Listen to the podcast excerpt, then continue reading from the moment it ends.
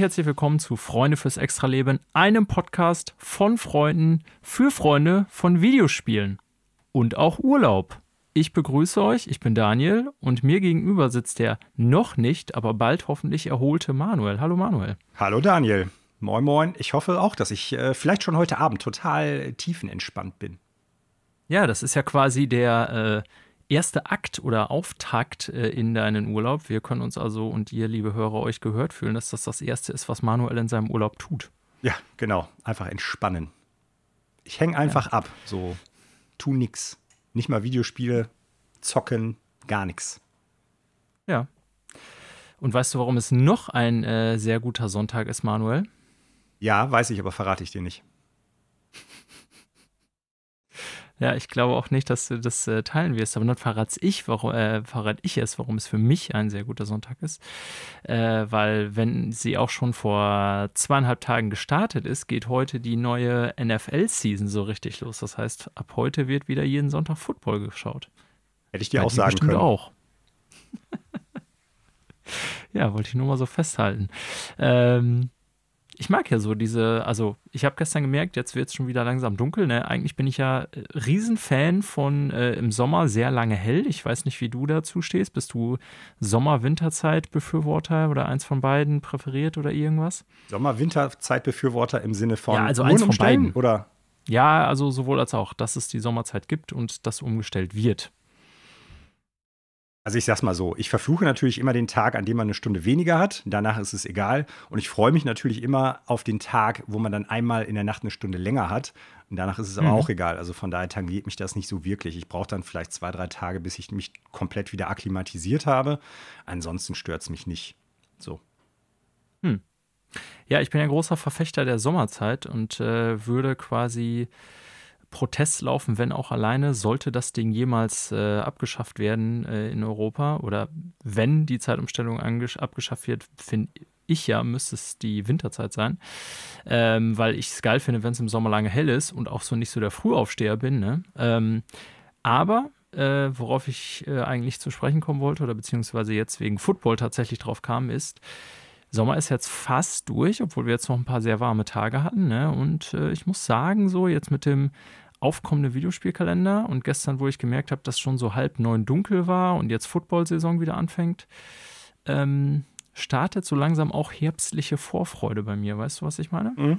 Ja, man stellt sich so ein bisschen auf äh, das neue Quartal beziehungsweise auf die neue Jahreszeit dann so ein bisschen ein. Ja, genau. Und ich äh, verbinde so mit, ja, Ende September, Oktober, November, das sind durchaus, die gelten ja immer so als sehr schmuddelig. Aber ich muss sagen, äh, ich finde das auch immer so sehr gemütliche, schöne Tage. Ne? Mhm. Halloween ist dabei, es kommen eine Menge Spiele raus. Jeden Sonntag kann man irgendwie Football gucken. Ja, man sitzt irgendwie ich sag mal, abends schön eingemummelt irgendwie und spielt was oder guckt was, hat aber auch noch genug Sonnentage, um so ein bisschen äh, draußen sich zu bewegen. Also ja, ich äh, bin da ganz optimistisch gestimmt, wie du vielleicht raushörst jetzt, ob die kommenden zwei, drei Monate. Das hört man durchaus raus. Bei mir ist es tatsächlich so, wenn man das Thema jetzt von der Uhrenumstellung Sommer-Winterzeit auf diese Jahreszeiten-Sache halt hebt, dass ich äh, ein Mensch bin, der durchaus jeder Jahreszeit was abgewinnen kann und auch jede Jahreszeit echt total klasse finde. Und dementsprechend ja, mag ich es sogar bei dir. Im, dementsprechend ja. mag ich es tatsächlich auch einfach, wenn es im Herbst draußen total stürmisch ist, äh, früh mhm. dunkel wird, auch äh, morgens noch lange dunkel ist. Also irgendwie hat das auch was Besonderes. Und natürlich dann so Sachen wie äh, die Blätter verfärben sich, sie fallen von den Bäumen, es wird herbstlich. Ähm, ja, wobei das für mich jetzt natürlich nicht unbedingt immer so ein Ansporn ist, äh, mehr oder weniger Videospiele zu spielen, auch im Sommer nicht. Also ich ja, mag nee, einfach die Besonderheiten der Jahreszeit. ist man natürlich im Sommer mehr draußen. Ja, das stimmt, das stimmt. Ja, also ähm, ja, noch ist es ja auch nicht offiziell Herbst, aber fiel mir jetzt gerade so auf in Verbindung mit der äh, NFL-Season, wie gesagt, und äh, auch, ja, ich sag mal, dem sich füllenden Videospiel-Release-Kalender. Mm. Äh, wir haben nämlich auch heute eine ganze Latte an neuen, neu erscheinenden, erschienenen Spielen äh, in der Sendung zum Thema. Ne? Also man merkt so im September, ja, da nimmt das Ganze immer Fahrt auf und dann Oktober, November ist natürlich sowieso normalerweise dicht gepackt, auch dieses Jahr würde ich sagen. Ähm, ja, und wir haben jetzt tatsächlich schon heute, finde ich, für September ziemlich viele neue Spiele in der Sendung. Ne? Wir werden äh, unter anderem über Deathloop sprechen. Ähm, mm, für den mm. Hörer nochmal so als Hinweis, wir äh, nehmen am Sonntag auf, sonst hätte ich das jetzt auch mit der NFL-Season nicht gesagt. Ähm, ja, es erscheint offiziell erst Dienstag, aber äh, zumindest in meinem Fall ist die physische Copy gestern schon angekommen. Deine ist irgendwo eine Post stecken geblieben. Ja. Manchmal hat man ja das Glück bei physischen Spielen, dass sie dann ein bisschen früher rausgehen sogar. Manchmal auch sehr viel später, ne? das habe ich auch schon gehabt. Ja, das stimmt. Das ist immer so ein bisschen äh, Glücksspiel. Ja, dann haben wir ähm, WarioWare Get It Together zu dem du, glaube ich, ein paar Eindrücke mitgebracht hast, ne? und dass er auch mhm. offiziell schon raus ist, bewertet wurde und so weiter. Und äh, wir sprechen heute auch noch über ein weiteres neues Spiel, an dem ich jetzt nicht direkt, weil ich es unmittelbar spielen möchte, ähm, aber durchaus die letzten Tage, ob der Reviews Interesse entwickelt hat, mir das zumindest mhm. mal anzugucken. Mhm. Nämlich, äh, ja, Tales of Arise, Arise? Ich, ich glaube, Arise. letzten Sendung schon nicht sicher. Arise. Wir nennen es jetzt mal Arise. Ähm, Genau, das sind so neue Spiele, über die wir heute in der Sendung sprechen werden. Und wir haben natürlich als großes Thema auch noch in den Nachrichten die große PlayStation 5 Sony Show. Ich wollte jetzt gerade erst State of Play sagen, also den Fehler machen, den ich letzte Woche quasi äh, noch vermieden habe, weil es war ja kein State of Play. Mhm. Der offizielle Name war ja äh, PlayStation 5 Showcase, wenn ich mich recht erinnere.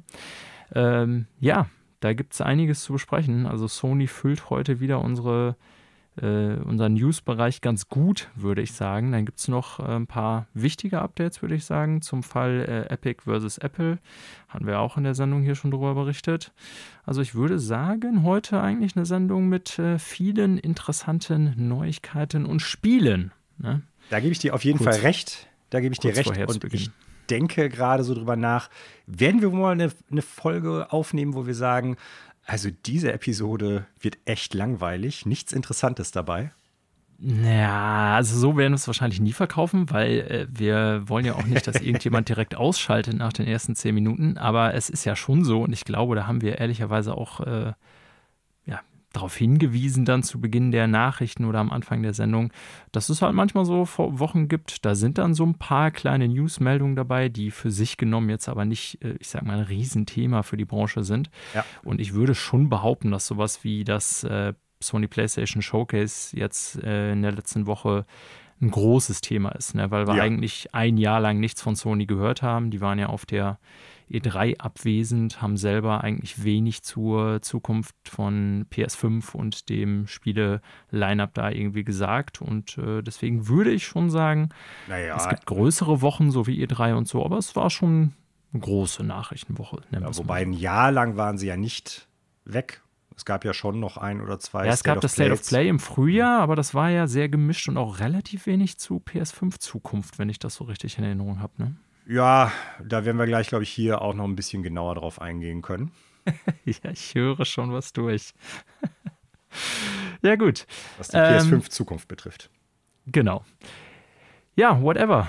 Äh, wir haben eine gute Sendung vor uns, denke ich. Mhm. Manuel, lass uns doch mal anfangen mit der alles entscheidenden, weltbewegenden, tieftriefenden da weiß ich nicht, elementaren das, Frage. Ja. Welche Adjektive kommen noch, Daniel? Ja, ich überlege. Mein Denkprozess war zu langsam. Aber die Frage ist natürlich, was wird denn hier gespielt? Und da ich heute hier eingeführt habe, übergebe ich dir natürlich erstmal das Wort mit einer Menge Spielen auf der Liste. Danke für die Übergabe, Daniel. Du übergibst dich ja ganz gerne. Das wissen wir ja alle. Ähm, Eigentlich quasi nie, aber ist okay. wir fangen mal mit äh, einem alten Spiel bei mir tatsächlich an. Und zwar noch ein kurzes Update zu Ace Attorney Chronicles, von dem ich letzte Woche ja schon berichtet hatte, wenn es für dich in Ordnung ist. Ja, ja, ähm, klar. In der letzten Woche hatte ich ja erst den Prolog beziehungsweise den ersten Fall gespielt, der auch noch sehr nah, sag ich mal, an den äh, anderen Ace Attorney Spielen dran ist, so vom generellen Gameplay her. Also man ist ein Anwalt, der einen äh, ja, Verteidigungsfall angenommen hat, also ein Strafverteidiger und muss äh, versuchen, die Person rauszuhauen. Ich werde jetzt nicht genau sagen, worum es in dem äh, Prolog geht, wegen Spoiler und so weiter und so fort. Aber ähm, es ist das typische Ace Attorney Gameplay. Ne? Man muss halt äh, Zeugen vernehmen, man muss halt irgendwie Widersprüche finden, man muss Beweise vorlegen und damit den Fall nach Möglichkeit gewinnen. Ähm, und ich habe jetzt weitergespielt. Ich bin jetzt im, ich glaube, letzten Fall des Original äh, Great Ace Attorneys. Und äh, ja, also erstmal vorweg, mir gefällt es weiterhin super. Die Schreibe von Shu Takumi hat wirklich auch ein paar äh, wieder sehr, sehr großartige, witzige Szenen, amüsante Charaktere, aber auch durchaus, was die anderen Teile auch mal zwischendurch hatten, gut funktionierende, ja, ich will jetzt nicht sagen, ähm, Szenen mit Pathos oder mit unglaublichem Tiefgang oder philosophischen Gedanken oder sowas, aber durchaus emotionale und gut funktionierende Sequenzen. Ähm, also es kommt jetzt nicht Ein an paar sowas. Gefühlshighlights. Bitte? Ein paar Gefühlshighlights. Ja, so könnte man es vielleicht sagen, wobei vielleicht ist das auch noch ein bisschen zu stark. Also es sind ein paar gute Szenen auf jeden Fall drin, ja, also so, so kathartische Momente. Und ähm, das ist nicht so gut wie jetzt bei, ähm, wie heißt es nochmal, Ghost Trick. Das ist wirklich äh, auf so vielen Ebenen äh, super gut geschrieben, aber man merkt einfach, Shu Takumi sitzt dahinter und der Typ kann einfach sowas auch schreiben. Ähm, was viel interessanter ist, neben der, ich sag mal, neben den eigenen, eigentlichen Fällen, um die es geht, es gibt ein paar neue Mechaniken, die waren mir vorher so in der Gesamtheit noch nicht bewusst. Und auf die möchte ich noch eben kurz eingehen, weil die ganz witzig sind. Also ähm, neben dem generellen Gameplay dass du halt Strafverteidiger bist und da deine Leute verteidigen musst, hast du dann halt auch immer so eine investigative Phase in der Regel, wo du dann halt den Tatort untersuchen musst und dann musst du halt Objekte dir angucken und so.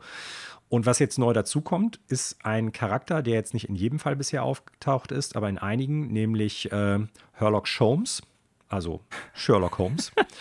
und ähm, oh Mann dieser Consulting Detective ist halt äh, ganz oft dann am Start und macht dann natürlich auch unglaubliche Schlussfolgerungen und sagt so, ja, alles klar, die, äh, die junge Dame hat das deshalb, deshalb gemacht und hieran können wir erkennen, dass sie äh, so und so gehandelt hat und sie wollte damit das und das kaschieren. Und das kulminiert dann immer in so, einem, in so einer Präsentation, die äh, Herlock Sholmes macht, was auch dann ganz witzig ist und vordergründig auch erstmal total viel Sinn macht. Und dann wird einem aber irgendwie klar, wenn man drüber nachdenkt, ey, Moment mal, aber das passt nicht da zusammen und da passt das auch nicht zusammen. Und schlussendlich läuft es dann immer darauf hinaus, dass man die Aufgabe hat, die Schlussfolgerung von Herlock Sholmes zu korrigieren. Das heißt, man muss dann darauf hinweisen, was wirklich gewesen ist und mhm. äh, wie das dann wirklich alles stimmig werden kann. Und das ist immer ganz cool. Und das macht auch durchaus Spaß und das ist auch witzig inszeniert. Und das ist auf jeden Fall eine ganz, ganz coole Neuerung im Vergleich zu den alten Teilen. Und was auch noch neu ist, das wusste ich auch nicht, es gibt jetzt ein äh, Jury-Prinzip bei den, ähm, bei den Prozessen, sodass man halt ja. nicht nur den Richter überzeugen muss, sondern man muss halt auch äh, sechs Geschworene überzeugen. Und ähm, mit diesen sechs Geschworenen teilweise dann auch in Interaktion treten und im Endeffekt dann halt die davon überzeugen, ja, pass mal auf, also die müssen halt dann immer angeben, warum halte ich den jetzt für schuldig oder für nicht schuldig. Und äh, dann kannst du das hinterfragen. Ne? Und wenn der eine sagt, ja, aber der ist doch diesen und jenen Weg entlang gegangen, für mich ist das klar, der muss das gemacht haben, dann kannst du halt irgendwie mit einem Beweismittel den aber überzeugen und sagen, ja, aber die Straße war abgesperrt, da kann der gar nicht lang gelaufen sein. Ah ja, klar, dann muss ich das nochmal hinterfragen und so. Das ist ganz ist ganz nett gemacht irgendwie, aber da muss ich sagen, gibt es ein paar Aspekte, die mich wirklich dann auch stören, wo dann nicht hundertprozentig klar ist, was will das Spiel quasi als Puzzle oder als Dialog von einem. Ne? Also wem muss ich was jetzt da konkret vorlegen? Wo liegt der Fehler? Das ist manchmal so ein bisschen unklar und undeutlich und dann puzzelt man sich da durch. Das ist irgendwie ein bisschen schade.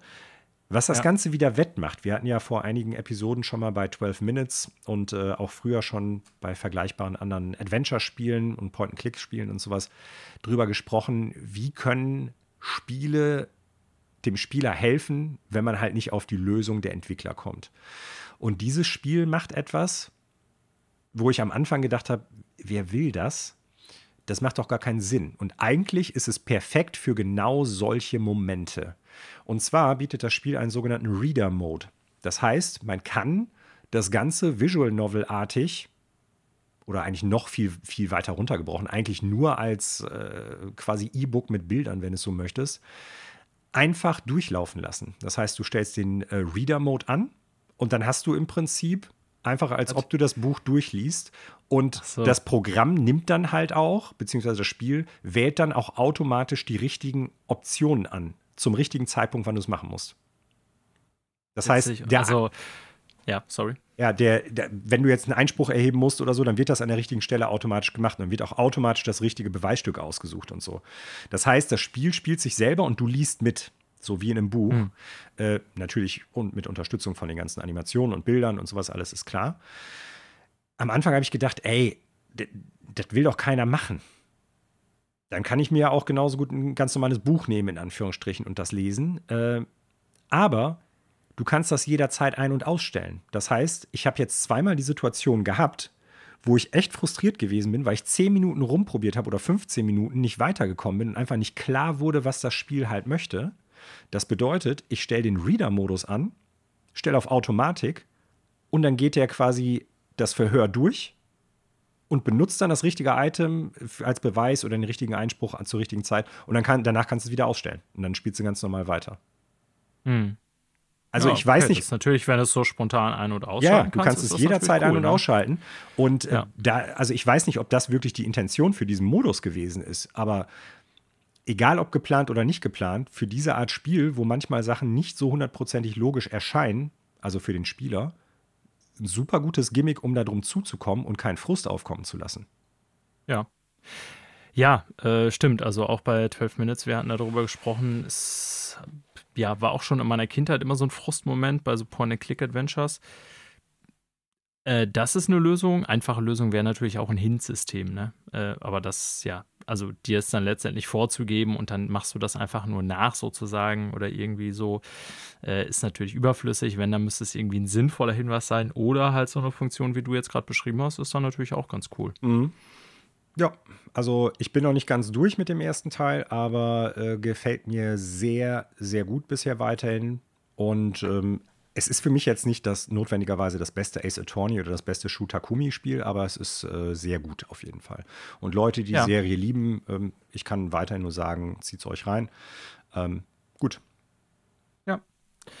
Gut, dann kommen wir mal zum neuen Shit, das, was alle hören wollen. Wo willst du anfangen, Manuel?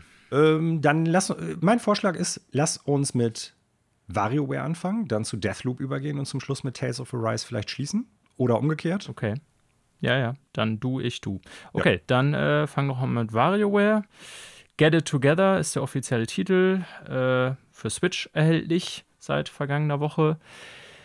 Ja, du kannst ja mal so ein bisschen am Anfang, weil du da deutlich viermal bist als ich, äh, mal so ein bisschen was erzählen. Ich weiß gar nicht mehr, mhm. der wievielte Teil der WarioWare-Reihe oh. es ist. Du hast das bestimmt oder hoffentlich ja. vielleicht im Kopf. Mhm. Normalerweise hast du sowas. Vielleicht habe ich dich jetzt auch auf dem falschen Fuß erwischt. Aber ansonsten kannst du natürlich, äh, sollst du und kannst du uns natürlich gerne Eindrücke schildern, wie dieses WarioWare jetzt auch im Vergleich zu anderen ist und wie du es bisher findest. Denn du hast ja auch durchaus ein paar andere Teile gespielt. Mhm. Äh, ja, das habe ich auf jeden Fall. Wie viele Spiele gibt es? Da muss ich mal eben überlegen. Advance, GameCube. DS gibt es, glaube ich, zwei. Wii, Wii U, Switch und 3DS. Sieben, wobei ich glaube, der 3DS-Teil tatsächlich nur ein, ähm, so, so, so, ein, so ein Remix mehr oder weniger, glaube ich, ist. Also mit, mit mehreren alten Sachen auch dabei. Ich meine, wenig Neues. Äh, ich will mich dabei jetzt nicht festlegen, weil auch wenn ich die Serie cool finde, ich bin jetzt nicht der, der Die Hard-Fan, der alle Teile gespielt hat. Zum Beispiel den äh, Game Boy Advance-Teil, ja. der, glaube ich, in Europa nicht erschienen ist, weil der halt einen Gyrosensor im Modul hatte mit Quecksilber. Äh, den habe ich zum Beispiel nicht gespielt. Ähm, den GameCube-Teil, irgendwie Micro Games Mini Madness oder so hieß der, glaube ich. Den habe ich auch nicht gespielt. Ich bin erst tatsächlich mit der Wii-Version oder mit dem äh, Wii-Teil äh, Smooth Moves eingestiegen. Smooth Moves, ja. Und äh, vorher ist die Serie auch komplett an mir vorbeigegangen. Und für alle Leute, die die WarioWare-Serie jetzt nicht kennen, im Prinzip ist es halt eine Mikrospielsammlung. Das heißt, kein Spiel geht irgendwie länger in der Regel als 30 Sekunden, wenn überhaupt. Und es geht eigentlich darum, möglichst schnell zu verstehen, was das Spiel jetzt für eine Button-Eingabe auf dem Controller oder welche Bewegung mit der Wii Mode oder mit dem äh, DS oder 3DS-Stift oder jetzt halt bei der Switch, welchen, welcher Knopf gedrückt werden muss, um eine bestimmte Aktion für das jeweilige Spiel, was man da hat, zu bekommen. Und ja. in der Regel ist das immer damit gepaart, dass es halt total irre ist, was auf dem Bildschirm passiert, wenn man es halt richtig oder verkehrt macht. Da ist dann halt der Klassiker, dass man irgendwie ein Nasenhaar aus der Nase ziehen muss und dann, wenn man das gemacht hat, dann kommen, glaube ich, Blumen aus den Ohren gewachsen oder ich weiß gar nicht was noch. Also es ist wirklich so verrückt alles, dass man fünf oder zehn Minuten lang spielt, weil halt die Spiele auch nacheinander so wirklich auf einen drauf bombardiert werden und man teilweise da rausgeht und erst nachdem man es gespielt hat, schnallt, was passiert ist. Also es ist wirklich der totale Wahnsinn. Ich glaube, dass es halt deshalb auch nicht unbedingt direkt für alle Leute sein wird, ne, weil es halt schon, ja, also reizüberflutend sein kann von der Musik und auch von den Bildern her und was man halt machen muss. Aber es ist halt echt immer kreativ im Sinne von die totale Verrücktheit. Und hm. äh, das Ganze ist dann halt im Endeffekt so aufgebaut, dass Wario und einige andere Charaktere ja, dann so kleinere Stories haben, die man spielt. Das ist dann immer so, man hat ein, ein Intro-Video und man hat dann halt eine, was weiß ich, sagen wir mal, zehn Spiele, die man hintereinander spielen muss. Zum Schluss gibt es eine, eine sogenannte Boss-Stage. Und danach kommt dann halt äh, das Abschlussvideo für die Geschichte, um die es geht. Und dann gibt es halt mehrere Charaktere. Das ist immer ganz nett gemacht, ist auch immer ganz witzig. Und wie gesagt, die der totale Wahnsinn. Der neue Teil ist jetzt so aufgebaut, dass man es halt auch zu zweit spielen kann. Andere Teile hatten zwar auch so Koop-Modi, beziehungsweise nicht Koop, aber so kooperative Modi. Und jetzt kann man auch wirklich zusammen bei einigen Rätseln beziehungsweise Levels spielen. Hm, das habe ich jetzt noch nicht machen können. Äh, reizt mich jetzt aber auch nicht unbedingt so sehr, weil egal, ob man die alten Vario-Teile dann WarioWare-Teile alleine gespielt hat oder mit mehreren Leuten davor gesessen hat, ähm, die, die schiere Madness, die da halt über den Bildschirm huscht, die reicht schon, damit man auch als Zuschauer total, ja, in den Sitz gepresst wird oder einfach sich denkt, okay, bald geht's mit der Welt bergab. Und äh, der neue Teil, da ist halt ein Feature, die generelle Story ist, äh, Vario versucht mit seinem kleinen Spielestudio äh, erfolgreiche Mikrospiele, Videospiele zu programmieren. Da gibt es dann halt ein Problem bei dem letzten Spiel, das er machen möchte. Und äh, die Leute werden dann in das Spielegerät eingesogen, ich sag mal so, so ein Handheld-Gerät und müssen sich dann da mehr oder weniger drum kümmern, dass das Programm wieder repariert wird. Und es ist jetzt so, dass man, was eine Neuerung ist, die Charaktere, die sonst eigentlich nur so Set-Dressing für die Geschichten waren, jetzt einzeln spielt. Das heißt, wenn man in ein Mikrogame reingeht, dann spielt man unter Umständen Vario, man spielt Mona, man spielt äh, 9 Volt oder sowas. Also die ganzen Charaktere, die es halt aus der Serie gibt. Und die haben dann immer nur eine Fähigkeit. Zum Beispiel kann äh, ein Charakter nur von links nach rechts laufen und nach oben schießen. Der andere ja. Charakter kann äh, nur springen oder sowas. Und das Interessante ist jetzt, man sucht sich, wenn man halt in eine Welt, sage ich jetzt mal, reingeht, in ein Level, sucht man sich eine Truppe von zwei, drei, vier Charakteren aus, die per Zufall dann diese Spiele machen, so dass du, im, dass du theoretisch jedes Level mit jedem Charakter spielen kannst. Mhm. Auch wenn die völlig unterschiedliche Fertigkeiten haben. Und äh, ja, das ist halt so die Idee, dass man dann in diesen Spielen die jeweiligen Charaktere mit reinnimmt und dann spielt und da dann halt auch nochmal zusätzlich Abwechslung hat. Es sind, glaube ich, 200 Mikrospiele drin. Und dadurch soll sich äh, das dann, vermute ich jetzt mal, noch ein bisschen abwechslungsreicher gestalten. Äh, ist ganz nett, aber ist gleichzeitig auch ein Kritikpunkt, muss ich sagen, weil das bedeutet, dass ich jetzt nach meinem Empfinden viele dieser Mikrospiele zu eintönig manchmal werden, weil die halt so simplifiziert sein müssen, dass du die mit jedem Charakter machen kannst.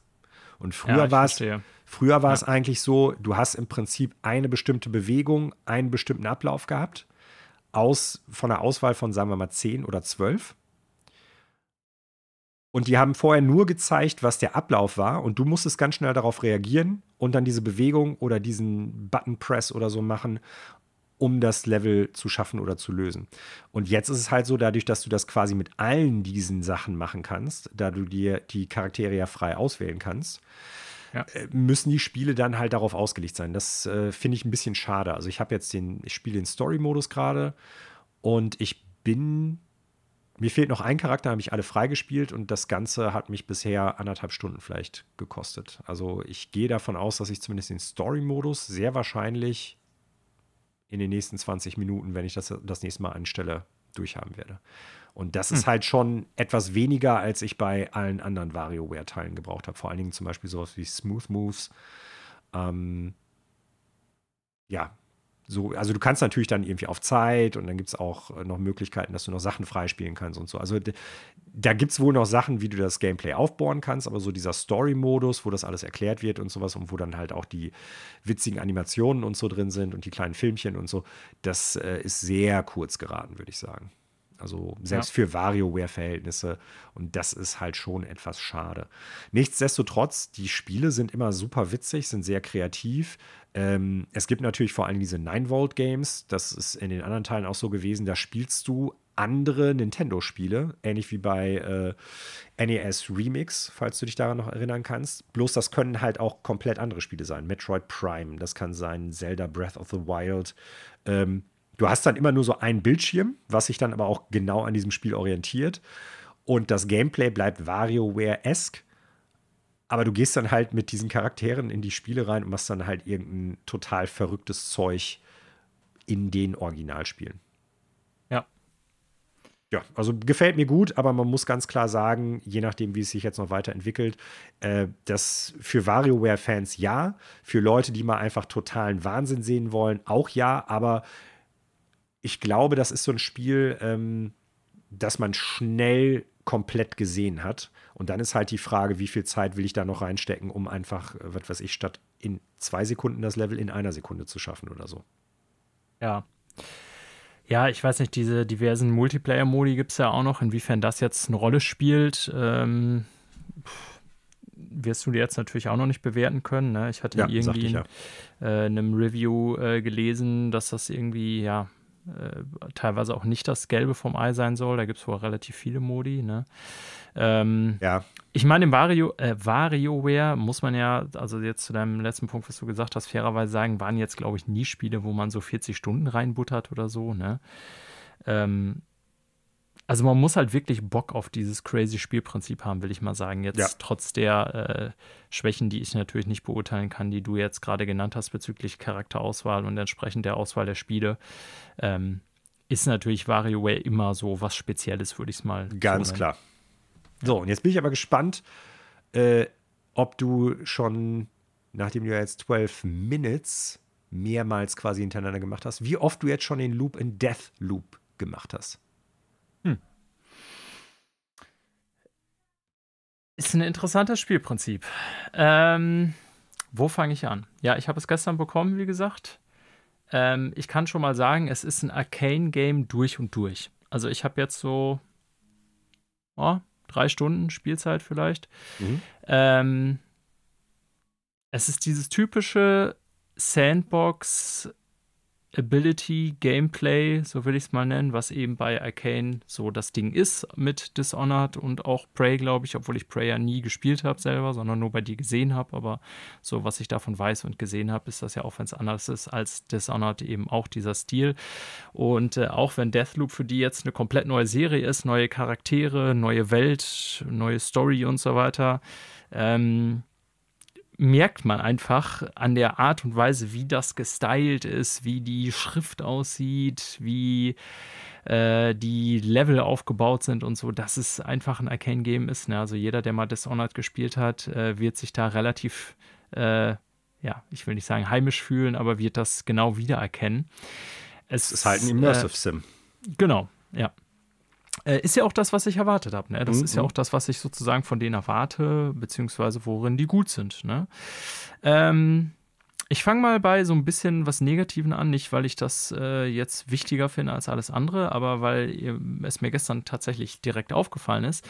Ich möchte aber direkt voranschieben, ähm, dass das vielleicht auch daran liegt, dass ich es jetzt im Grunde zwei Tage zu früh habe und ich weiß nicht, ob der Patch schon raus ist, weil es gibt ja für alle großen Spiele ein Day One. Ja, Day One Patch oder Day Zero Patch oder was auch immer, der dann schon mal so ein paar grundlegende Dinge behebt.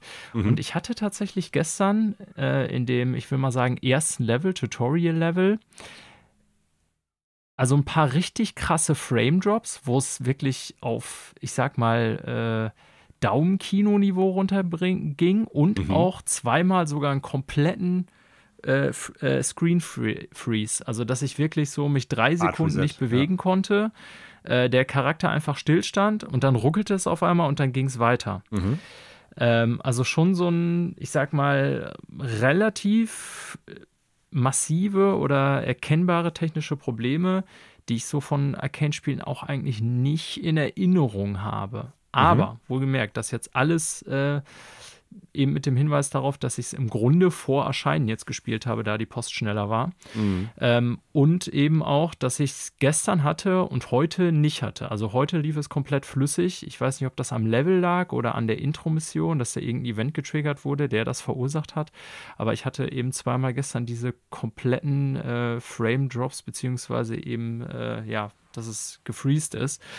Ähm, ja, also ich hoffe, ne, deswegen sage ich das jetzt vorab mit so ein bisschen, ja, mit so ein bisschen Skepsis, dass das tatsächlich relativ schnell gefixt wird, weil das macht so ein Spiel natürlich in der Tat, äh, ja, also kann das in gewisser Weise kaputt machen. Ne? Ich will jetzt nicht sagen, mhm. das ist mit massiven technischen Problemen rausgekommen, aber tatsächlich ist das so gestern in der ersten Stunde, die ich gespielt habe, äh, mir direkt aufgefallen. Ich dachte so, hups, das dürfte aber nicht so sein. Ne? Mhm. Ähm, Mal schauen. Ich hoffe, dass es wirklich durch einen Day One Patch dann spätestens Dienstag, denke ich, gelöst wird. Hoff. Ja. Okay, dann kommen wir zum Spiel selber. Ähm,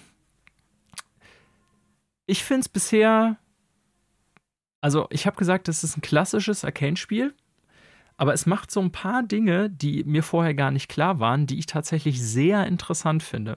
Mhm. Also im Grunde ist es ja so, du bist auf dieser großen Insel. Ja, es ist aber nicht Open World, sondern im Grunde wählst du diese einzelnen Bereiche an. Also das mhm. sind so, die Map ist aufgeteilt in verschiedene Sektionen, was dem Ganzen dann so ein, ich sag mal, Level-Charakter gibt, wie auch bei Dishonored zum Beispiel. Mhm, ja, ja, dass du halt sagen kannst, so, ich gehe jetzt zum Komplex, ich gehe jetzt hier zum Damm oder was weiß ich, wie die Dinger heißen.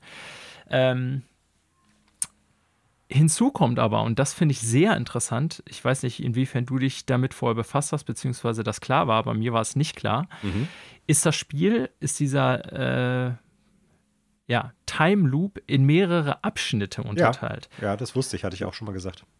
Ja, aber diese Abschnitte führen auch dazu, ähm, dass du in unterschiedlichen Tageszeiten an unterschiedlichen Regionen unterschiedliche Ereignisse hast. Ja, ich hatte das bewusst. nicht mehr. Ja, Hatte okay, ich auch damals schon gesagt, ja. Ja, ich habe das einfach, also mhm. wahrscheinlich habe ich es dann auch gesehen und ich habe dir hier zugehört, aber ich hatte das überhaupt nicht mehr auf dem Schirm. Mhm.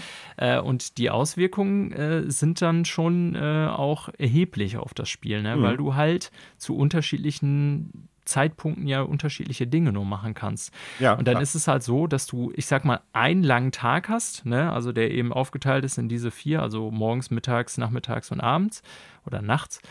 Und äh, danach beginnt dein Time Loop halt wieder komplett von neu. Das mhm. ist kein Spoiler, kann ich sagen. Das beginnt dann mit so einer Szene, wo du am Strand aufwachst. Deshalb und, haben äh, sie es Death Loop genannt. Ja, überraschend, ne? Mhm. Ja, und äh, interessant ist auch, also klar, da da so, eine, so, so ein Loop drin ist, ähm, könnte man jetzt davon ausgehen, okay, wie machen die das mit Progression?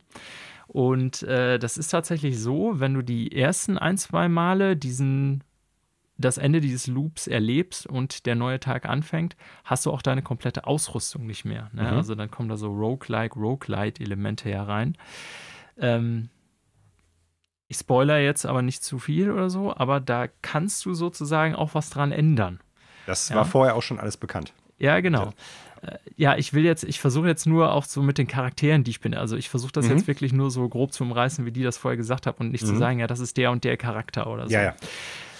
Ähm, sonst ein Unterschied zu alten Dishonored Games ist auch noch, dass du diese Abilities, die man so kannte von Dishonored, ne, vom Teleport über was weiß ich, was das mit den Krähen und was es da alles Mögliche gab, sowas ähnliches gibt es ja auch in Deathloop, haben wir natürlich auch schon drüber gesprochen und war ja allen klar aus den mhm. ähm, ja, aus den, den äh, Trailern und so weiter. Ähm, die erhält man halt von diesen Visionary, Visionary, Alter, ich kann das Wort in Englisch nicht Visionaries. Visionaries, danke Manuel.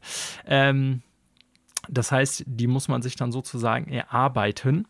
Ne? Und ansonsten ähm, muss man sagen, bis das Spiel so richtig losgeht und man in diese Welt entlassen wird, äh, vergehen schon so, ja, zwei Stunden plus. Also ich bin hm. da jetzt erst im Grunde. Das heißt, weil es halt ein sehr System, äh, ja, systembasierendes Spiel ist, wie das diese Arcane-Spiele normalerweise sind, erklären die dir auch am Anfang sehr viel, finde ich. Also du, jetzt gar nicht so, dass ich dachte, ja, ist alles irgendwie überflüssig. Ich habe das schon gecheckt, ne? weil mhm. wie gesagt, zum Beispiel das mit den Tageszeiten hatte ich so gar nicht mehr in Erinnerung.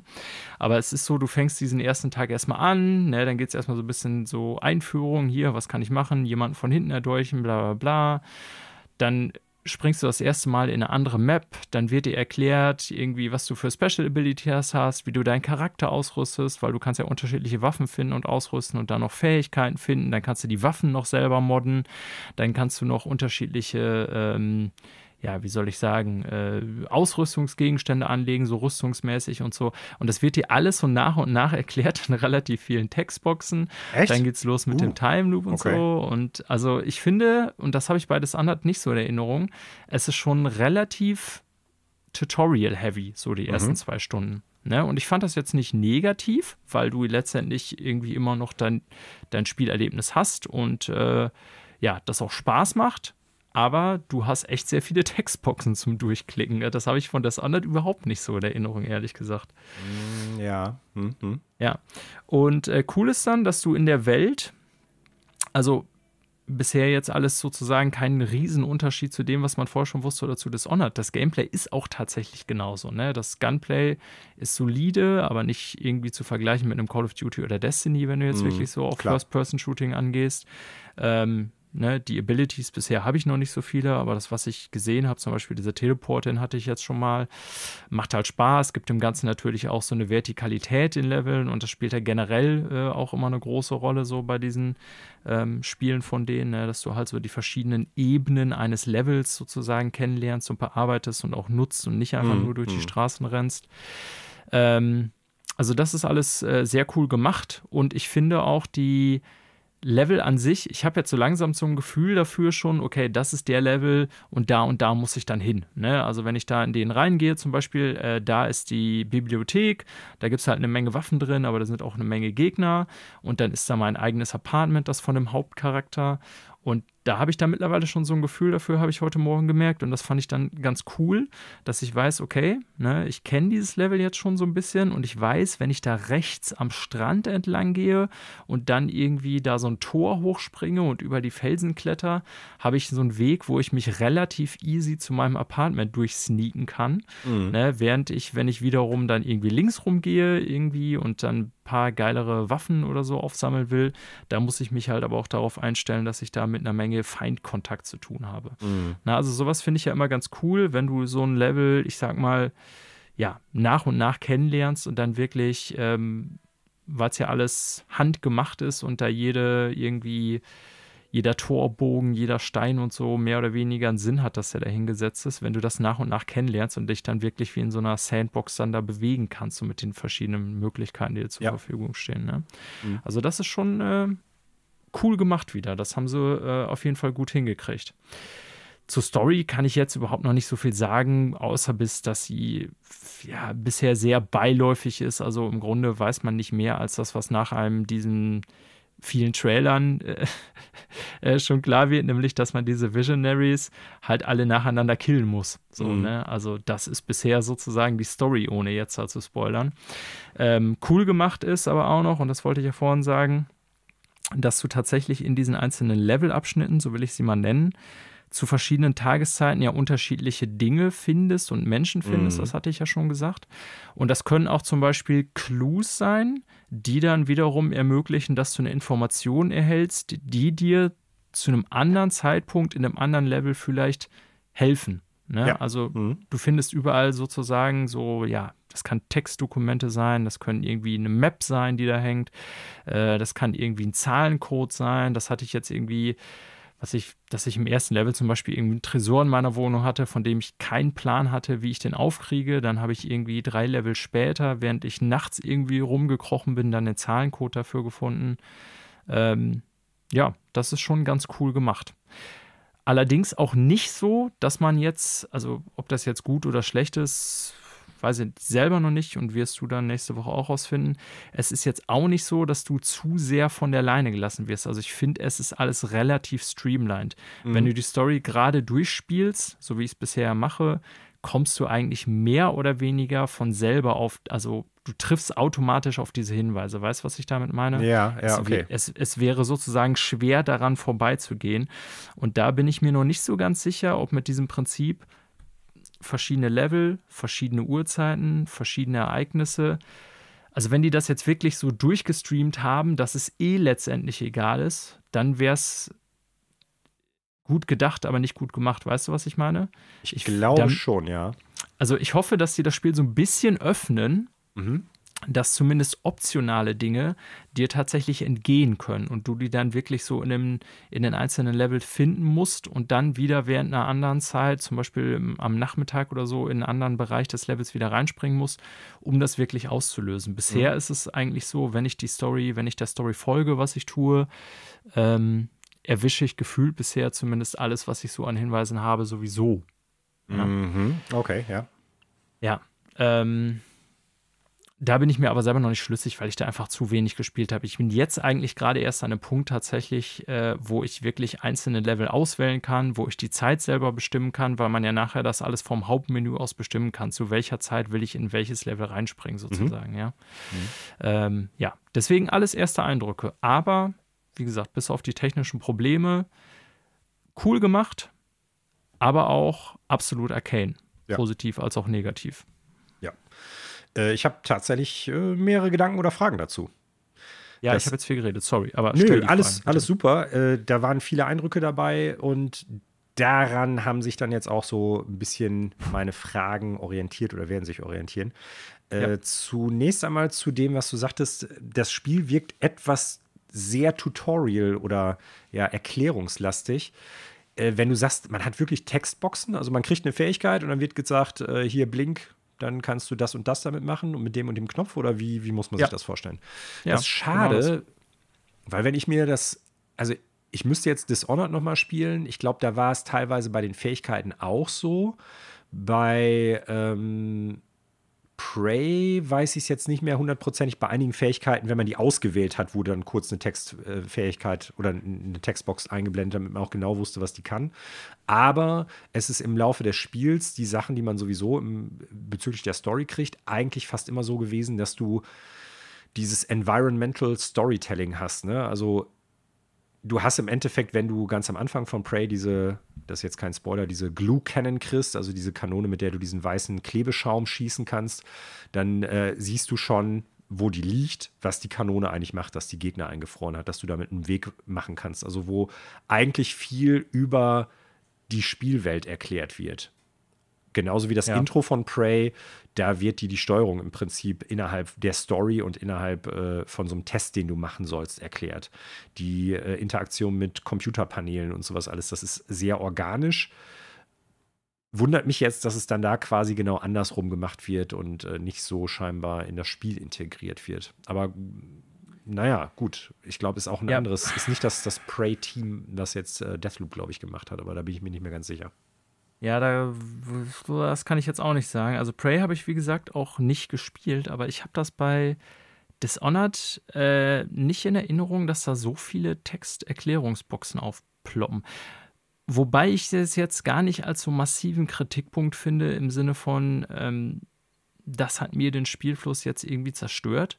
Und ich glaube auch schon da, diese äh, Spiele, von denen eben so, ja, System-heavy sind, dass es durchaus Sinn macht, so unbedarfteren Spielern das eine oder andere zu erklären. Mhm. Ne? Aber mir ist das tatsächlich gestern oder jetzt im Verlauf so der ersten Stunden aufgefallen und dachte, hey, habe ich da früher so viele Boxen durchgeklickt? Weil dann wird ja auch im Hauptmenü dann noch erklärt, hier, was sind Clues, äh, was sind Notizen und so weiter. Und äh, da gibt es überall so kurze Erklärungstextboxen zu. Ich bin super gespannt auf das Spiel. Ich habe es ja mehrmals, glaube ich, dieses Jahr schon gesagt, äh, so eins meiner absoluten Most Wanted-Spiele dieses Jahres. Definitiv. Nicht zuletzt, weil es natürlich ein Arcane-Spiel ist und ein Immersive Sim-Game. Ähm, ich habe richtig Bock drauf. Ich hoffe, dass meins dann jetzt auch zeitnah von der Post hier geliefert wird. Und mal gucken, ob es dann wirklich so ein Day One, Day Zero Patch gibt, der das Ganze dann noch stabiler macht, weil so extrem, wie du es jetzt gerade geschildert hast, äh, war definitiv Dishonored 1 und 2 und auch Prey nicht. Nee, ähm, habe ich auch nicht in Erinnerung. Was aber, ja. denke ich, da ist deine Einschätzung komplett richtig, daran liegen dürfte, dass du es jetzt halt eigentlich vor offiziellem Release spielst. Ne? Ja, ansonsten, Manuel, haben wir immer noch ein neues Game, auch wenn wir ja. jetzt schon ein bisschen länger drin sind. Tales of äh, Arise. Wie viel hast du schon spielen können? Das ist ja auch ein Riesenspiel, würde ich mal annehmen. Ja, tatsächlich äh, habe ich gerade mal eine Stunde oder so gespielt und äh, ähnlich wie du es gerade bei Deathloop gesagt hast, es ist ja ein klassisches JRPG im weitesten Sinne. Äh, man ist quasi noch im Tutorial. Ja, also hätte ich jetzt genauso erwartet. Es ist, ist leider so. Das heißt, meine Eindrücke sind da jetzt erstmal nur auf das, äh, ich sag mal, auf, auf die Präsentation und ich sag mal so die Charaktere, die man bis dahin gesehen hat und die grundsätzliche Welt, um die es da zu ge gehen scheint, erstmal so ein bisschen reduziert und weniger auf das große Ganze, was ja gerade die Tales-Serie, aber speziell auch JRPGs als Genre aufmacht, also das große Abenteuer, auf das man sich begibt. Soweit bin ich tatsächlich im Prinzip noch gar nicht. Es werden Charaktere eingeführt, auf die man zurückgreifen kann. Ähm, es gibt Tales Serie technisch natürlich erstmal einen schönen, ja, ein schönes Anime-Intro mit so einem typischen J-Pop-Rock-Song, der auch wieder total äh, gut ist. Das ist alles super, macht auch Spaß, auch von der Stimmung her. Die, das Intro an sich macht auch durchaus Laune auf die Welt. Das ist, finde ich, bei Tales of immer sehr wichtig. Was ich interessant finde, ist, die sind ja von diesem sehr stark Cell-Shading-Look der letzten Teile durchaus weggegangen und haben eher so ein ja, Cell Shade, so eine Mischung aus Cell Shading und so Unreal Engine realistischer Grafik irgendwie genommen. Mhm. also lässt sich jetzt schwer beschreiben. Sieht aber sehr gut aus in Teilen. Äh, die Animationen sind ganz cool. Die Charaktere sehen gut aus. Die Welt äh, wirkt interessant. Also es spielt auf äh, in einer Welt, die quasi durch Invasoren in fünf äh, ja, Königreiche aufgeteilt ist. Und ähm, meiner Vermutung nach, das kann ich jetzt halt natürlich nur so mutmaßen, wird man sich dann quer über die Welt da begeben und äh, ja, versuchen, das große Böse irgendwann zu besiegen. Bisher ist es ein äh, ja, Antagonist des ersten Königreiches, Belzef heißt der, äh, Balzef, genau, und ähm, ja, mal, also es zeichnet sich schon ab, dass er im Prinzip natürlich nur der Erste in einer langen Reihe von äh, Gegnern ist, die man ausschalten muss und dass er gar nicht der das Mastermind hinter allem ist, äh, so wie es eigentlich in allen Tales of Serien, äh, Tales of Teilen eigentlich auch gewesen ist. Ja. Und äh, was ich aber schon sagen kann, ich glaube, und das schlägt sich scheinbar gerade auch in den Reviews wieder, soweit ich das halt durchsteige, dass das wirklich ein Spiel ist in der Serie, wo die gesagt haben, wir gehen vieles anders und neu an und wir müssen modernisieren, modernisieren, modernisieren. Und das finde ich, merkt man, das merkt man auch an der Grafik. Es sieht wirklich also es ist natürlich jetzt kein The Last of Us 2 oder sowas oder Red Dead Redemption oder so 2. Ähm, aber es sieht für Tales of Verhältnisse sehr gut aus. Es sieht für JRPG-Verhältnisse sehr gut aus. Ähm, es läuft sehr rund. Ich spiele es auf der Xbox Series X im Grafikmodus. Bisher ist das alles sehr, sehr flüssig. Und ich glaube, dass das wirklich ein Spiel ist, wo sich die Serie nochmal so ein bisschen neu dran erfindet. Mhm. Zumindest wirkt es bisher alles so. Und ich glaube, dass es auch tatsächlich ein Spiel ist ähm, für Leute, die durchaus JRPGs mögen, aber jetzt nicht unbedingt total auf ja, rundenbasierte Kampfsysteme stehen, wie zum Beispiel Bravely Default oder sowas. Die es ein bisschen actionlastiger mögen und zeitgleich auch Bock haben, dass das auf dem Bildschirm aussieht, als ob da die Action auch abgeht. Ihr werdet nächste Woche mehr Eindrücke hören. Dann bin ja. ich vielleicht, vielleicht aus dem Intro raus. Ja, das ist immer so das Ding bei JRPGs. Ja, also nächste Woche mehr Eindrücke zu Deathloop und äh, Tales of Arise. Ja, jetzt sind wir schon wieder eine ganze Zeit lang drin, Manuel, und haben bisher nur über neue Spiele gesprochen. Aber was sollen wir machen? Kommen halt so viele raus, ne? Und ja. wir haben jetzt noch nicht mal über Artful Escape und sowas gesprochen, aber gut, wir können ja auch nicht alles spielen. Wir haben ja noch Jobs. Nee, nee, Zumindest nee. ich. Du jetzt ich. die nächsten anderthalb Wochen nicht. Ich habe nur zwei. zwei Arme, ich kann nicht mehrere Konsolen gleichzeitig spielen. Das hat, Wir sind äh, auch so vollkommen zufrieden mit dir, Manuel. Sakurai doch bei äh, Smash Brothers gemacht. Ich weiß nicht, beim Wii U-Teil. Der hat ja doch tatsächlich gegen sich selber gespielt. Lol. War ein Freak. Ja, ja kommen wir mal, äh, wo wir schon bei japanischen Freaks sind, zu den Freaks von Sony und äh, widmen wir uns in den Nachrichten mal ihrem großen PlayStation Showcase. Showcase. Roger, Roger. Manuel, diesmal habe ich mir überlegt, machen wir in Bezug auf das Showcase folgendes. Erstens sprechen wir über jedes Spiel, weil das ist nicht so schwer, glaube ich, in dem Fall. So viele waren es nämlich gar nicht. Mhm. Äh, zweitens würde ich sagen, dass wir unsere äh, generellen Einschätzungen wieder zum Ende machen, nicht zum Anfang. Okay, gut. Ja, bist du damit einverstanden? Nein, aber du bist heute der Hauptgastgeber, also von daher machen wir es dann so, wie du es möchtest. Ja, ich will nicht, dass du den Verriss schon vorher startest. Okay. So. Ähm, Was Daniel nicht weiß, ist, dass ich jetzt jedes einzelne Spiel verreißen, äh, zerreißen werde. Lol. Gehen wir es mal chronologisch durch. Also, die Show letzten Donnerstag eröffnete mit da da da da Knights of the Old Republic. Mehr oder weniger, denn man sah eigentlich genau nichts, aber es gab einen Teaser zu dem Remake. Mhm. Ähm, ich habe Knights of the Old Republic ja nie gespielt, äh, daher bin ich da relativ leidenschaftslos, weiß aber, dass Mhm. es ja ein Fanliebling durchaus ist, ist natürlich jetzt auch schon ein paar Jahre her. Ähm, also mein Hauptgedanke ist eigentlich dazu, dass es für Sony, glaube ich, ein echt schon ziemlich guter Deal ist, das als zumindest zeitexklusives PlayStation 5 Spiel zu haben. Mhm. Denn äh, das weiß sogar ich, das war damals ein Xbox Exclusive. Ja. Und äh, ich glaube, ne, also ich weiß nicht, ob das so im Jahr 2022 oder wann auch immer noch so groß die Nadel bewegen wird, äh, aber an sich erstmal das Ding exklusiv für eine gewisse Zeit lang auf PlayStation zu haben, ist, glaube ich, für Sony schon, ja, äh, ist ein Front. Ja, das glaube ich auch, aber es wird sich zeigen, äh, was das jetzt genau wird, weil äh, Knights of the Old Republic hatte unter anderem natürlich auch äh, ein, zwei Plot-Twists so in der Story. Ähm, oder lass mich anders ausdrücken, ich habe ich hab ein bisschen äh, blöd angefangen. Wenn man so ein Spiel remaked, ne, also ein, ein Spiel, was wirklich so auch auf Story ausgelegt war, wie es damals gewesen ist und ähm, trotzdem, ich sag mal, nicht nur die neuen Leute abholen möchte, sondern auch die alten. Also, wie macht man das? Das ist ja immer so eine schmale Gratwanderung und da bin ich mal gespannt, wie es halt Ja. wird. Und wie du es schon gesagt hast, im Prinzip haben wir noch gar nichts gesehen. Das war so ein CGI-Teaser maximal. Äh, jetzt mal ganz ernsthaft, das kann sein, dass das nächste Woche rauskommt. Das kann sein, dass das erst in fünf Jahren rauskommt. Ja, kommen wir mal zum ersten richtigen Trailer sozusagen, der ein bisschen mehr gezeigt hat von dem Spiel. Ähm, nämlich Project Eve. Und das Spiel selber ist zwar nicht neu angekündigt, aber wenn ich äh, richtig gehe, ist es das erste Mal, dass man wirklich extensiv was von dem Spiel gesehen hat. Und das war ja schon irgendwie ein vierminütiger Trailer, wo man so ja eine Mischung aus irgendwie Cut-Scenes, CGI-Scenes, wie auch immer, und aber auch Gameplay eine Menge gesehen hat. Mhm.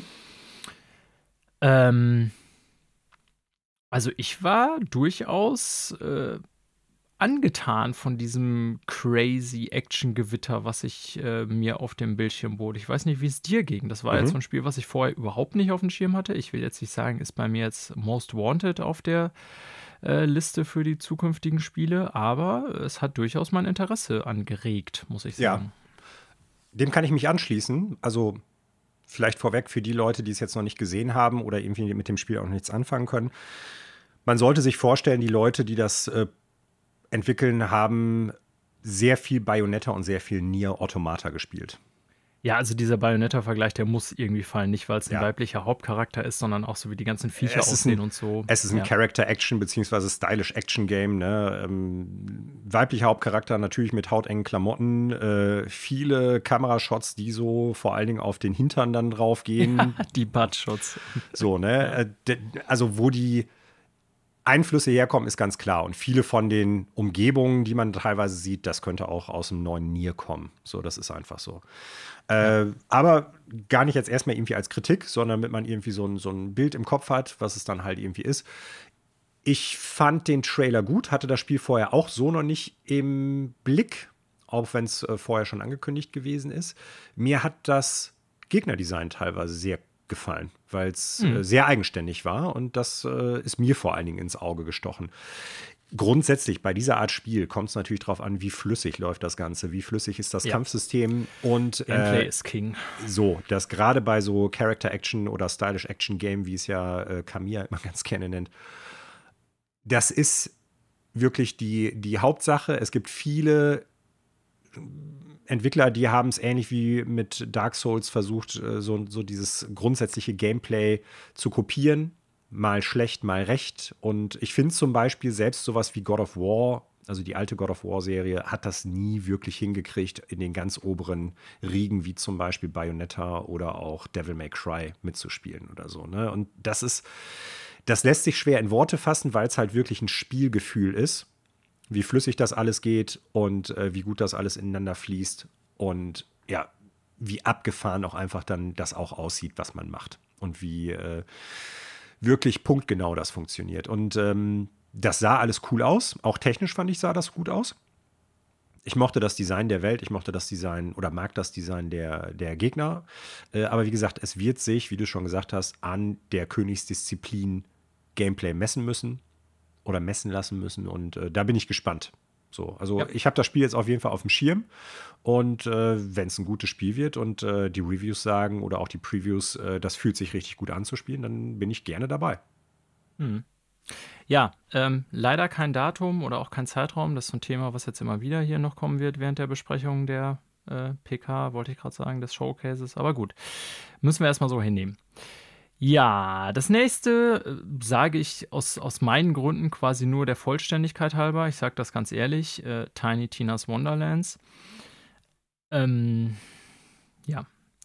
Kommen wir zu etwas, äh, was ich deutlich ansprechender fand. Äh, zu Forspoken gab es mhm. auch einen, ja, Story-Trailer, nennen wir es mal so, ne? Ja. ein bisschen, der so ein bisschen die Charaktere, Hintergrundgeschichte äh, mhm. beleuchtet. Wir Gott, ich kann nicht sprechen heute, ähm, beleuchtet.